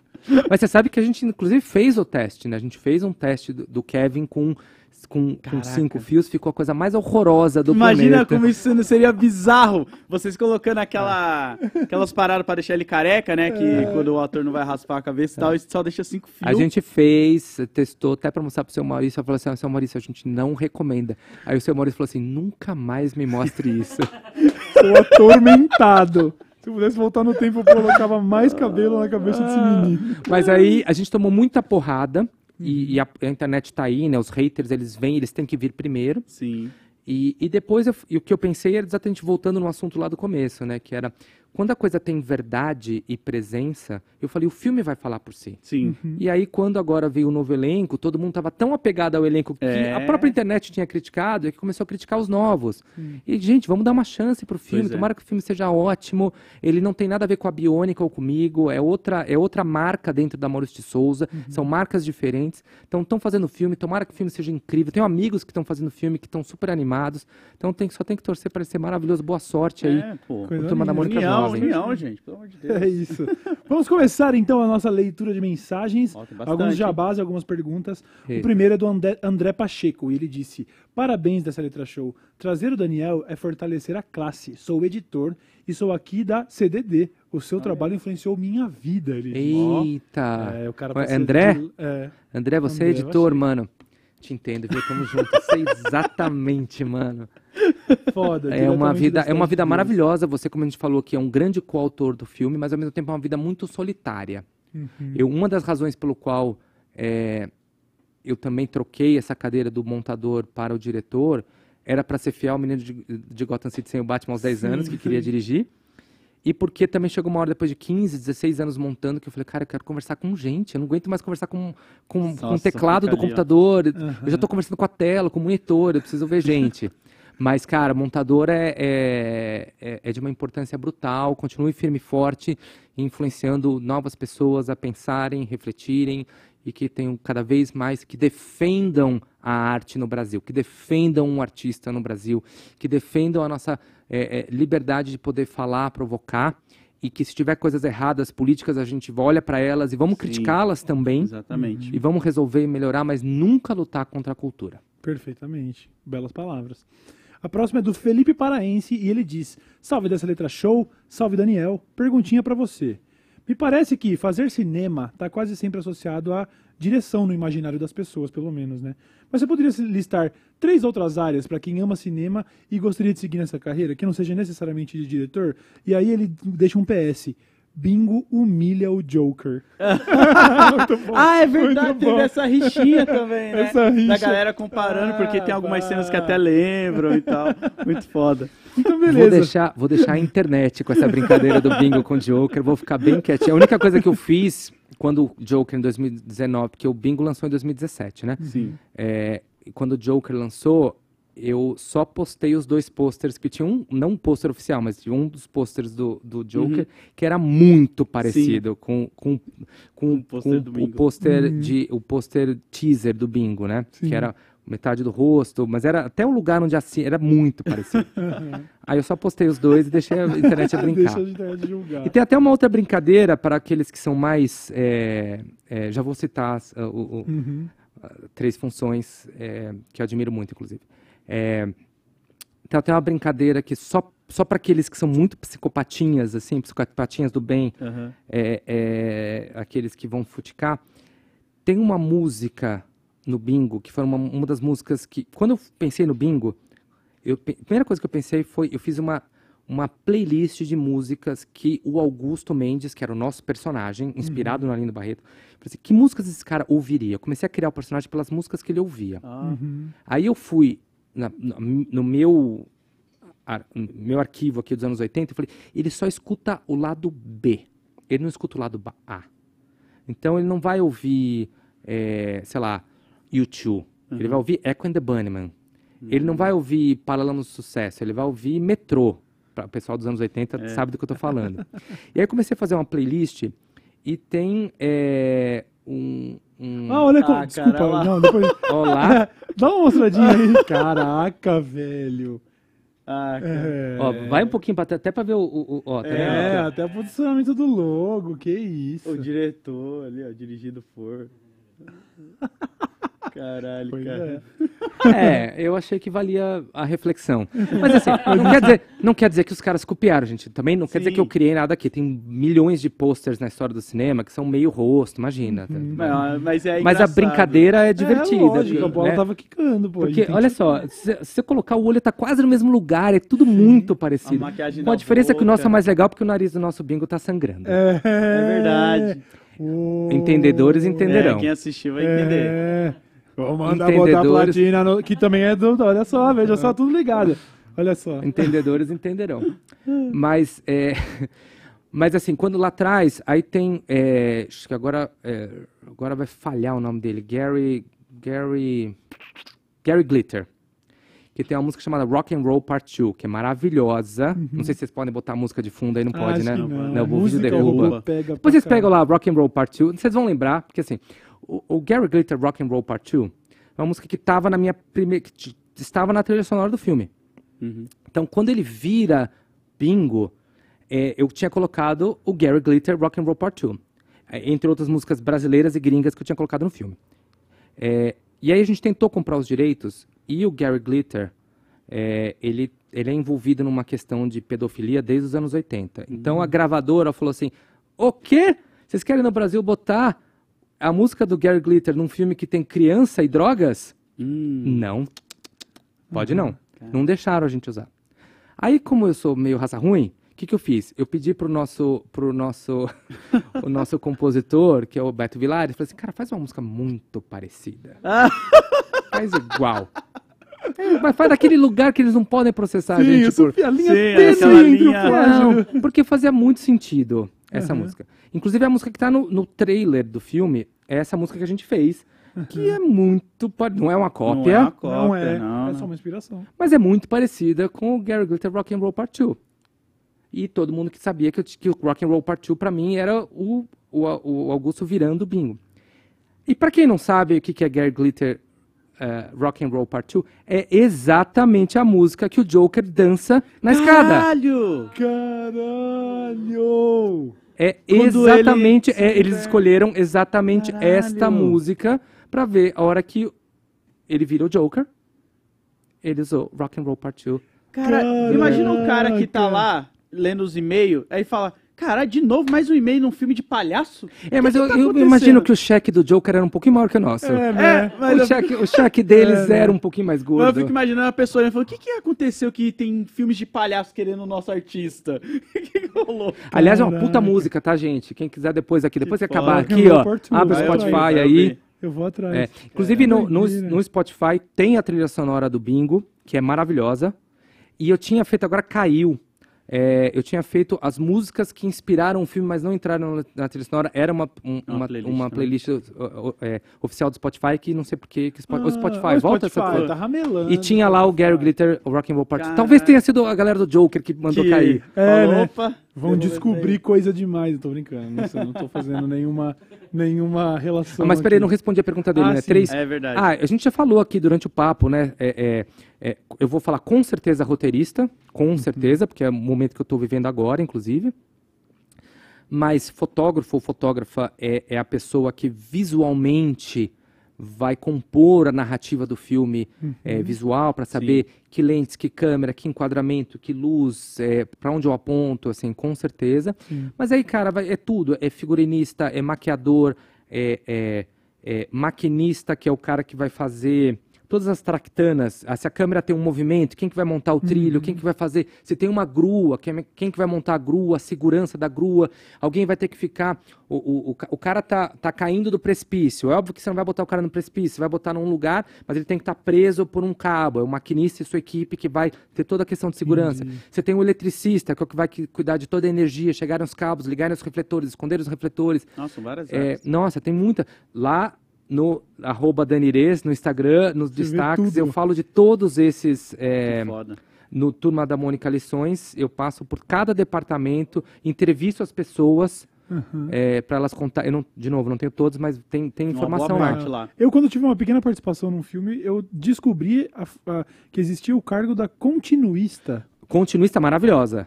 Aham. ou, ou, né, ou continuista ou a continuista, sim, que sim. é a pessoa que está responsável para que tudo que está no roteiro esteja lá de uma forma inteligível, né? Ela vai, essa pessoa vai é, ver, por exemplo, a cronologia do roteiro, porque às vezes no roteiro as coisas não fazem sentido, o cara não pode estar em dois lugares ao mesmo tempo, não está fazendo a mesma coisa, vai, vai entender que horas era quando saiu dessa casa, se é noite, se é dia, se é qual noite, que roupa que tá para sair de um lugar para entrar com a mesma roupa. Sim. E a continuidade, que é a continuidade da cena. Você fez aqui, filmou vocês. Aí virou pra cá. É, entendeu? Eu posso estar com isso aqui aqui, depois isso aqui tá aqui, aí virou a câmera, isso aqui veio pra cá. Então a continuista vai. é, e eu às, vezes, eu às vezes implico um pouquinho, adoro é, confundir um pouco a continuista, porque eu gosto, eu gosto de erro de montagem. Ah, você acha que ele pode ser um recurso narrativo? Adoro, adoro que as coisas. Que o- uma, coisa que, uma expressão que a gente usa que é o raccord, que é a continuidade de movimento perfeito, né? Se eu tô aqui, aí se abre um aberto, eu tô levantando, eu tenho que estar na mesma posição. Tal.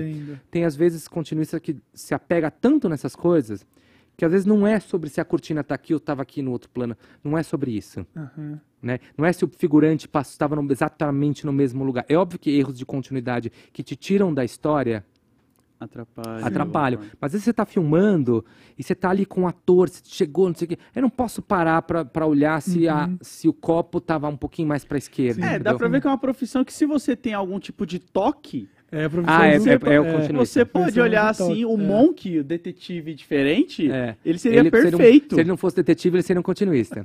Mas é um trabalho essencial e importantíssimo. Legal, muito bom. Caralho. Próxima pergunta do Luigi.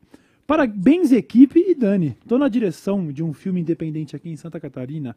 O nome do projeto é Em Várias Cores. E ele deixou o arroba, inclusive, em várias cores. Daniel é uma grande inspiração para mim e para muitos. Tamo junto. Disse aí o cara que tá na direção, o Luigi, do arroba em várias cores, para quem quiser Da conferir. hora aí. demais. Luigi, boa sorte aí, cara. Eu, eu também te entendo, viu? É difícil. e ó, é, tem uma coisa que, te- que eu tô aqui vivendo agora no Filho de Mil Homens, que é um filme difícil, é um filme que eu não sei se o Brasil sabe ainda o quanto ele precisa desse filme. Certo. Então, como ele não sabe ainda, é, eu sei que eu vou ouvir muito não ainda. Uhum. Uhum. E eu escuto muito não, cara. Eu tô aqui com uma carreira que já não começou ontem. Sim. Eu escuto não todos os dias. Aí. E cada não é é um, eu me lembro de quando você sonha tão grande, a realidade aprende. Cada não me deixa mais forte, não me deixa mais fraco. É difícil para todo mundo. Uhum. E quanto mais você quer fazer coisas mais megalomaníacas, mais difícil fica. Mas assim, o não, ele, ele é só mais um passo, mais um degrau que você vai subir e vai, vai, vai firme que o teu filme vai achar teu público Foda. e você vai aprender pro próximo e é sobre isso aí. Boa Coisa sorte. linda. Pô, coisa parabéns linda. por essa mensagem. Tem muitas pessoas que às vezes escutam dois não e já ficam meio. É, isso Não, todos se, nós. se né? se a gente pode falar um, vamos fazer uma conversa só de não aqui. É, nossa, pra caralho. A próxima é do Pedro Sari.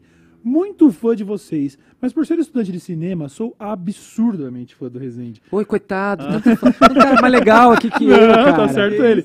Participo. Eu sou fã deles, eu sou fã do Load, sou fã do Cauã.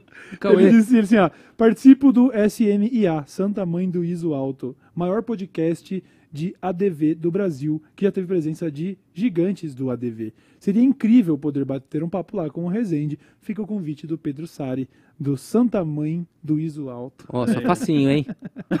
Sou facinho. Manda Valeu, aquela Pedro mensagem. Sari. É nóis.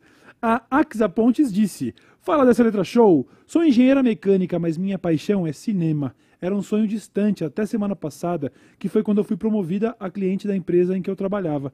Queria aproveitar e ir atrás deste sonho. Alguma dica de por onde começar, um curso, etc? E ela agradece a Axa Pontes.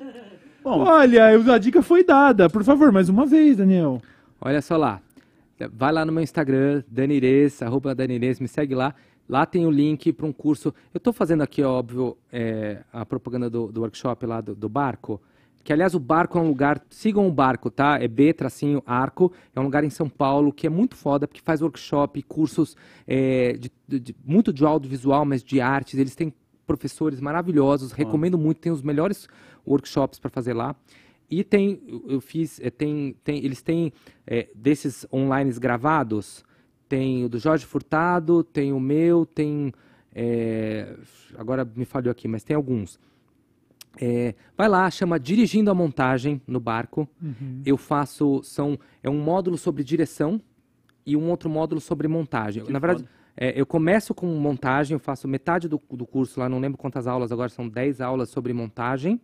E aí eu passo, so- vou bem mais a fundo nos assuntos da montagem, conto várias histórias é, e, e- e falo um pouco do meu processo criativo na montagem. E depois eu reseto e, e sento na cadeira do diretor e faço Ah. o segundo módulo que é só sobre direção, que aí eu falo desde você ter uma ideia até você lançar o filme e passa pela montagem. E aí eu, eu linko Que várias coisas, então é, é muito interessante.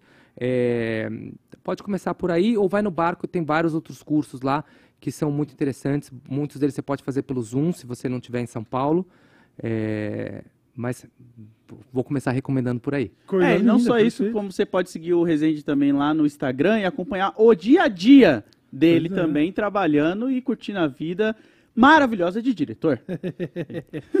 Ah, eu vou voltar aqui numa mensagem que o Luigi também mandou uma próxima, que ele disse o seguinte: Como o Dani comentou, o cinema dá trabalho demais, é ultra cansativo, mas também é ultra recompensador. E poder experienciar isso com o meu longa, que é o Em Várias Cores, tá sendo incrível. E aí ele te deixa uma pergunta: Dani, quais os diferentes perrengues eh, do cinema independente pro do cinema de indústria que você poderia ponderar rapidamente, assim? Os problemas são iguais. O que às vezes muda é a quantidade de dinheiro envolvida neles. Só que a quantidade. Não, tô zoando, né? É óbvio que assim, é, depende do que você chama de cinema independente, né? Você tem o cinema comercial independente, você tem o cinema guerrilha, que é aquele que você faz. é, você faz produção própria. Hoje em dia, você tem um estúdio no seu celular. Você tem uma câmera, você tem uma área de edição, você tem tudo lá. E você tem o YouTube que te ensina a fazer tudo. Né? É, então, o, o- um cinema independente você pode fazer com o teu celular. Tem filmes aí que ganharam prêmios no mundo feitos com celular. É, então, assim, os problemas, eles são muito parecidos. O que muda é a mesma coisa que perguntar qual a diferença de fazer um filme no Brasil e um filme em Hollywood. Em Hollywood você vai ter muito mais gente dizendo para você o que você tem que fazer, porque você está envolvendo muito mais dinheiro, então a tua responsabilidade aumenta muito e você tem que entregar, porque, bem ou mal, tem uma coisa que eu gosto de falar que é o seguinte. Lembra, voltando a um assunto que nada é simples, nada é preto no branco, né? É, ah, não, porque tem o cinema comercial e tem, o- e tem a arte. Mano, Cinema é um produto. Uhum. Ele é um produto que custa caro. Eu tenho um, tem um amigo que fala um negócio, o Pedrinho Minas, maravilhoso Pedrinho, saudade de você. Ele fala uma coisa que eu acho maravilhosa. Ele só tem dois jeitos de fazer cinema: o caro e o muito caro. o muito caro é quando você tenta fazer barato. Saquei. Não, ele falou tudo, ele explicou o cinema numa frase. É, então, assim, é, é, o cinema, ele é um produto comercial. O que não quer dizer que ele não seja uma arte. Sim. Então, você pensar no cinema só como arte, é um, é um- você está se enganando. E se você pensar no cinema só como comercial, você também está se enganando.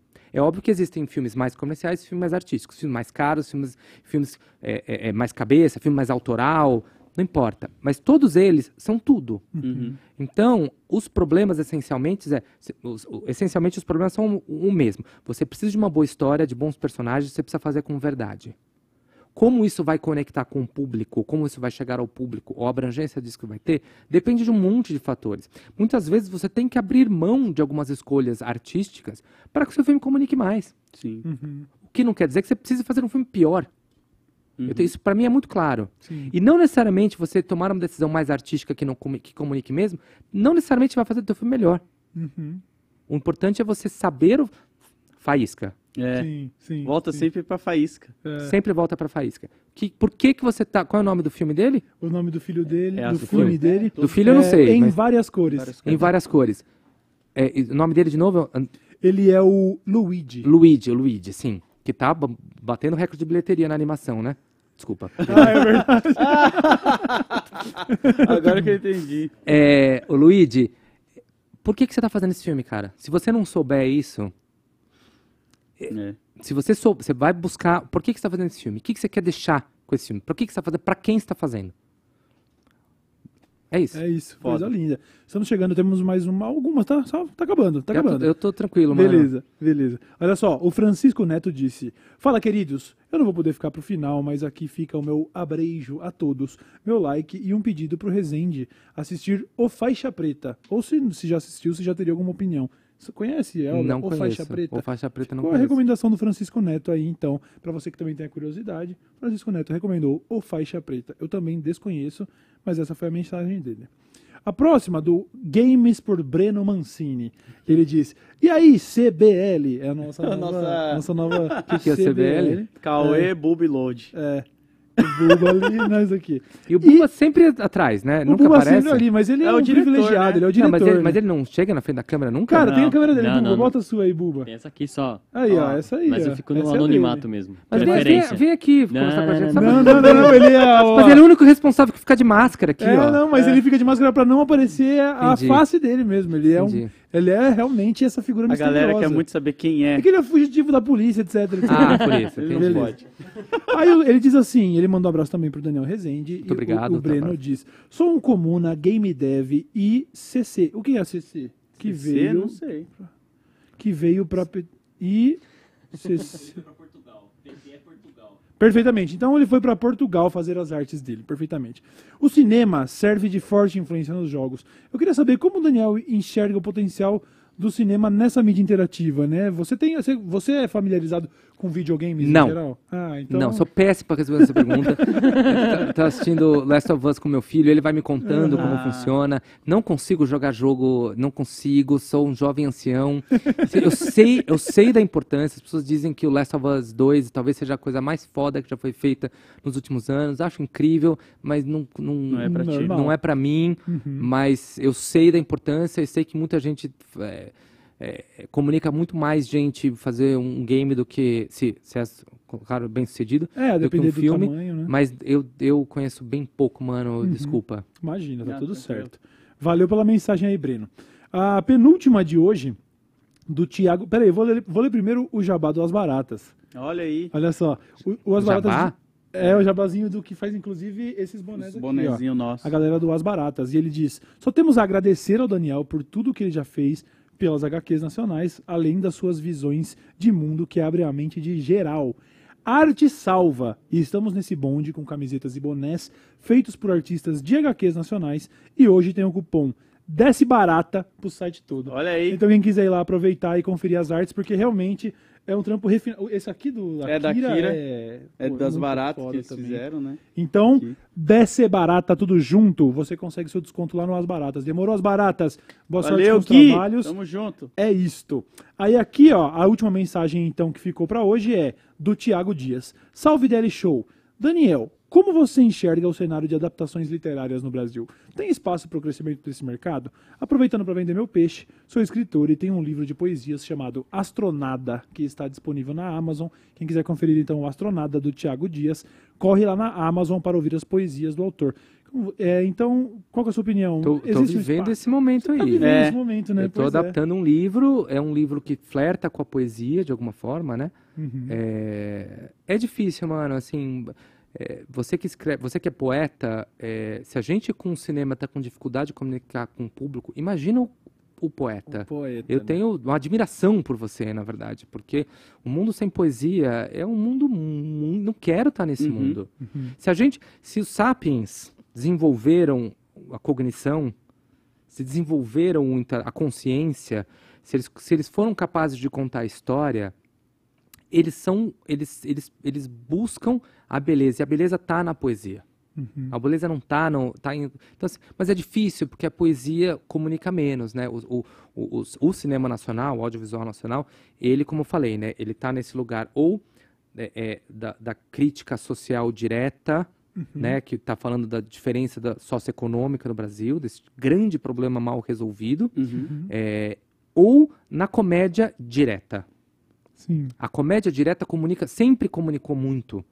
Né? Desde a época da porno chanchada, que tinha pintadinha ali de, de erotismo, Uhum. mas é, nos programas de humor, a- a- a- o, o humor nacional, ele é muito direto, ele é um humor do jargão, ele é um Sim. humor da repetição, ele é um humor do personagem que eu já sei o que ele vai fazer. Eu Exatamente. só quero ver ele fazer de novo de uma maneira engraçada Sim. né? É, e óbvio que você tem grandes artistas, você tem grandes gênios da comédia que subvertem isso, né? Você tem nosso querido Paulo Gustavo, que infelizmente não tá, que infelizmente não tá mais aqui Sim. com a gente, mas que era um gênio de saber comunicar com o público Uhum. e saber fazer com que as pessoas gostassem de cinema nacional.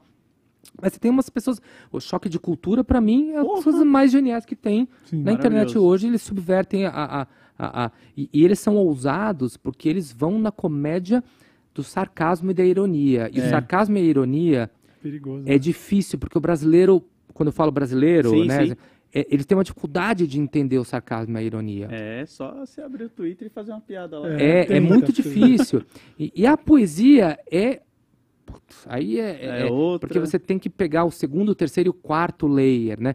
Quando eu fiz o, o Ninguém Tá Olhando, que era uma comédia, e que, né, e que tinha pessoas da internet, tinha uma comédia de. fa- tinha um lugar pop ali. Eu, eu desenhei e criei aqueles ângelos de cabelos vermelhos, gravatinha vermelha, aquela asinha meio medíocre, todos de camisa Aham. branca. Porque pra mim, eu tava criando um ícone pop, que era pra ser fantasia de carnaval. Certo. Uhum. E foi. Olha aí, ó. E foi.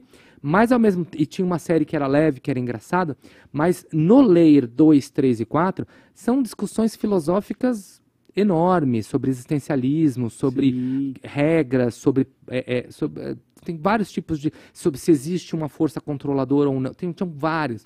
Uhum. Mas a maior parte das pessoas parou na linha 1. Sim. Ah, É. série meio bobinha. Bom, o M veio aí depois para dizer que tinha layer 2 Vocês e 3. estavam errados. Exatamente. Mas o que eu quero dizer é o seguinte, cara, é difícil, tá? Quando você começa a lidar com uma comédia muito. Eu, eu não vou usar a palavra inteligente, porque. Uhum. é, mas que- muito mais sofisticada, eu vou dizer, no sentido da, da ironia e da compreensão. Ou você vai no lado do drama pra poesia, que é onde eu tô agora, é, e, que não quer dizer que ela não seja acessível, ela pode ser acessível. E vai ser. Porque eu, não- eu, por exemplo, não sei fazer filme que não seja acessível de alguma forma. Sim. É, é, mas ele é mais difícil. Então, assim, o- a gente está num lugar agora, vamos entender, as políticas públicas de alguma forma estão voltando revisitadas e melhoradas para tentar fazer o que a gente estava fazendo, que era uma economia que se autossustenta e não depende. é, é, é, depende só do pontapé inicial e depois ela. é, é, então vamos ver se agora e se os, os streamings estão entendendo que eles vão ter que ir atrás de novas assinaturas, mas que eles não podem ficar só repetindo a mesma coisa, porque senão a gente Exato. vai ficar escravo de algoritmo. Pois é. Sim, O que é exatamente. muito triste. Né? É. Então Pois a é. gente precisa das pessoas que ousem. Uhum. É difícil, tá? Mas somos, quando se sonha tão grande, é, bom, já falei, A né? realidade é isso aí A realidade aprende. Pô, muito foda. Inclusive, essa acho que é a mensagem central para alguém que trabalha com cinema no Brasil. Só poderia ser uma pessoa que está disposta a alterar a realidade em que vivemos, porque, né? Pois é. é um mercado que precisa ser trabalhado, criado, desenvolvido. E você tá lá no olho do furacão. Que foda. É, ter se você conseguiu fazer tudo o que você faz até hoje, sem ter tantos incentivos e tantos apoios, imagine se você tivesse. É, então, a gente, Saca? assim, é, o, o mercado, ele, ele, ele- existia de incentivo, mas assim, eu vim de uma família que não tinha nenhum artista na minha família. Exato. Meu pai trabalhava num banco, minha mãe secretária, Uhum. maravilhosos. Aliás, beijo, pai e mãe. É, lá de, de Gotham City sem o Batman, voltando rei- o bordão da mesma piada, Mas é né? muito bom isso. Isso é bom pra caramba. É, mas eu sempre fui esse cara que é, briguei, né? Eu, sou- eu gosto muito do paradoxo. Eu acho o paradoxo é, muito interessante, né? Então, ao mesmo tempo que o sonhar é maravilhoso, né? é, o sonho também também está muito próximo da ilusão de eu não conseguir ver as coisas. A gente vive num mundo que você pode Sim. usar isso para é, pessoas virarem fanáticas religiosas, é, fake news, viver achando que conceitos como nacionalismo, como são, são as únicas maneiras de se ver o mundo, que se existe uma maneira, maneira unilateral de apenas uma única eh, mensagem dita, que todo mundo deveria seguir a mesma coisa. Isso tudo vem de sonho também, no final da história. Então, eu, eu costumo dizer uma frase, essa frase é minha, tenho muito orgulho dela, é, que o meu paradoxo é, eu faço cinema para as pessoas sonharem para ver se elas acordam. Olha que foda. Toma essa Toma aí. aí, ó. Toma essa aí. Eu, para mim, é o meu, meu grande paradoxo. É, Ah, o sonho é muito maravilhoso. importante, ele é muito importante, Uhum. mas ele é importante para que a gente aprenda para quando a gente acordar. Uhum. Porque senão também a gente vai viver de ilusão. Exatamente. Então, é, sei lá, tô... Não, Pô, incrível. pô, foda. Puta é que isso, pariu, né? mano. a, a gente, Isso. a gente sempre fica meio assim, pô, estamos caminhando pro final, será que teremos uma boa conclusão? Você matou a pau, filho. O terceiro ato do, do- do- dessa conversa encerrou, é aqui que a gente ganhou o Oscar. Obrigado, Daniel. Muito Obrigado obrigado. a vocês pelo convite, verdade, cara. Isso, cara. Adorei, adoro vocês Pô, que mesmo. da hora. Pô, Acho que que, esse honra. podcast é e muito legal porque quando eu, quando anunciou que eu vinha, que acabou não vindo, Sim, porque acabou não rolando. A gente é- foi. A gente já contou tantas vezes Uhum. isso, mas a gente marcou o episódio no feriado e não percebeu que o prédio, Faz enfim. Aí agora a gente conseguiu resolver. Mas estamos aqui, mas assim, foi muito legal. Quando eu anunciei que eu vim aqui, a quantidade de amigos que falou: caralho, você tá indo no podcast mais legal, é o podcast que eu mais amo. Eu vou ver certeza, porque esse é o melhor podcast. Eu chamo as pessoas mais interessantes, o papo é descontraído, é legal, é, é- é- fala a nossa língua. aí. Mas eu recebi muita mensagem foda. elogiando Que vocês demais. e eu assino embaixo. Ah, que demais, pô. O feedback quando a gente anunciou sua, sua presença aqui também foi 100% A galera positivo. As pessoas ficaram muito felizes. Que bom que deu certo. Tô muito feliz que a gente fez esse programa porque, porra, eu aprendi pra caramba. Você falou uma coisa que me marcou pessoalmente aqui, porque você falou sobre é, eu vou sair da montagem e virar diretor, porque eu também preciso orgulhar o Danielzinho. Eu, um dia, não antes de ir dessa para uma best, preciso dirigir, nem que seja um curta. Porque o Cauê, que ficava brincando de comandos em ação, fazendo, refazendo as cenas, eu falava, não, isso aqui não ficou tão boa, vamos de novo, galera. E eu fazia de novo a cena. Eu não evoluía no roteiro, porque enquanto não tivesse a cena do duelo perfeito, a gente refazia. Era um negócio tarantinesco de chato. Eu preciso dirigir algo a- e, e você, pô, vamos você tá vamos conversar, mano. Aí, Manda esse ó. roteirinho Vamos aí. A gente... Não tenho nenhum. A única coisa que eu vou. É, tudo bem.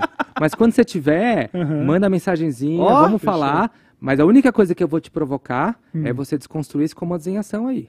Ah, é verdade, né? verdade. Já deu. já vou, já tipo, já, foi, já. começar esse, Já já, que não tem um roteiro, já desconstrói esse Ah, não, sem em eles. ação aí. É. Sem eles. Isso daí Essa parte do- referência de masculinidade Não, aí. já foi, já Já foi. deu, já.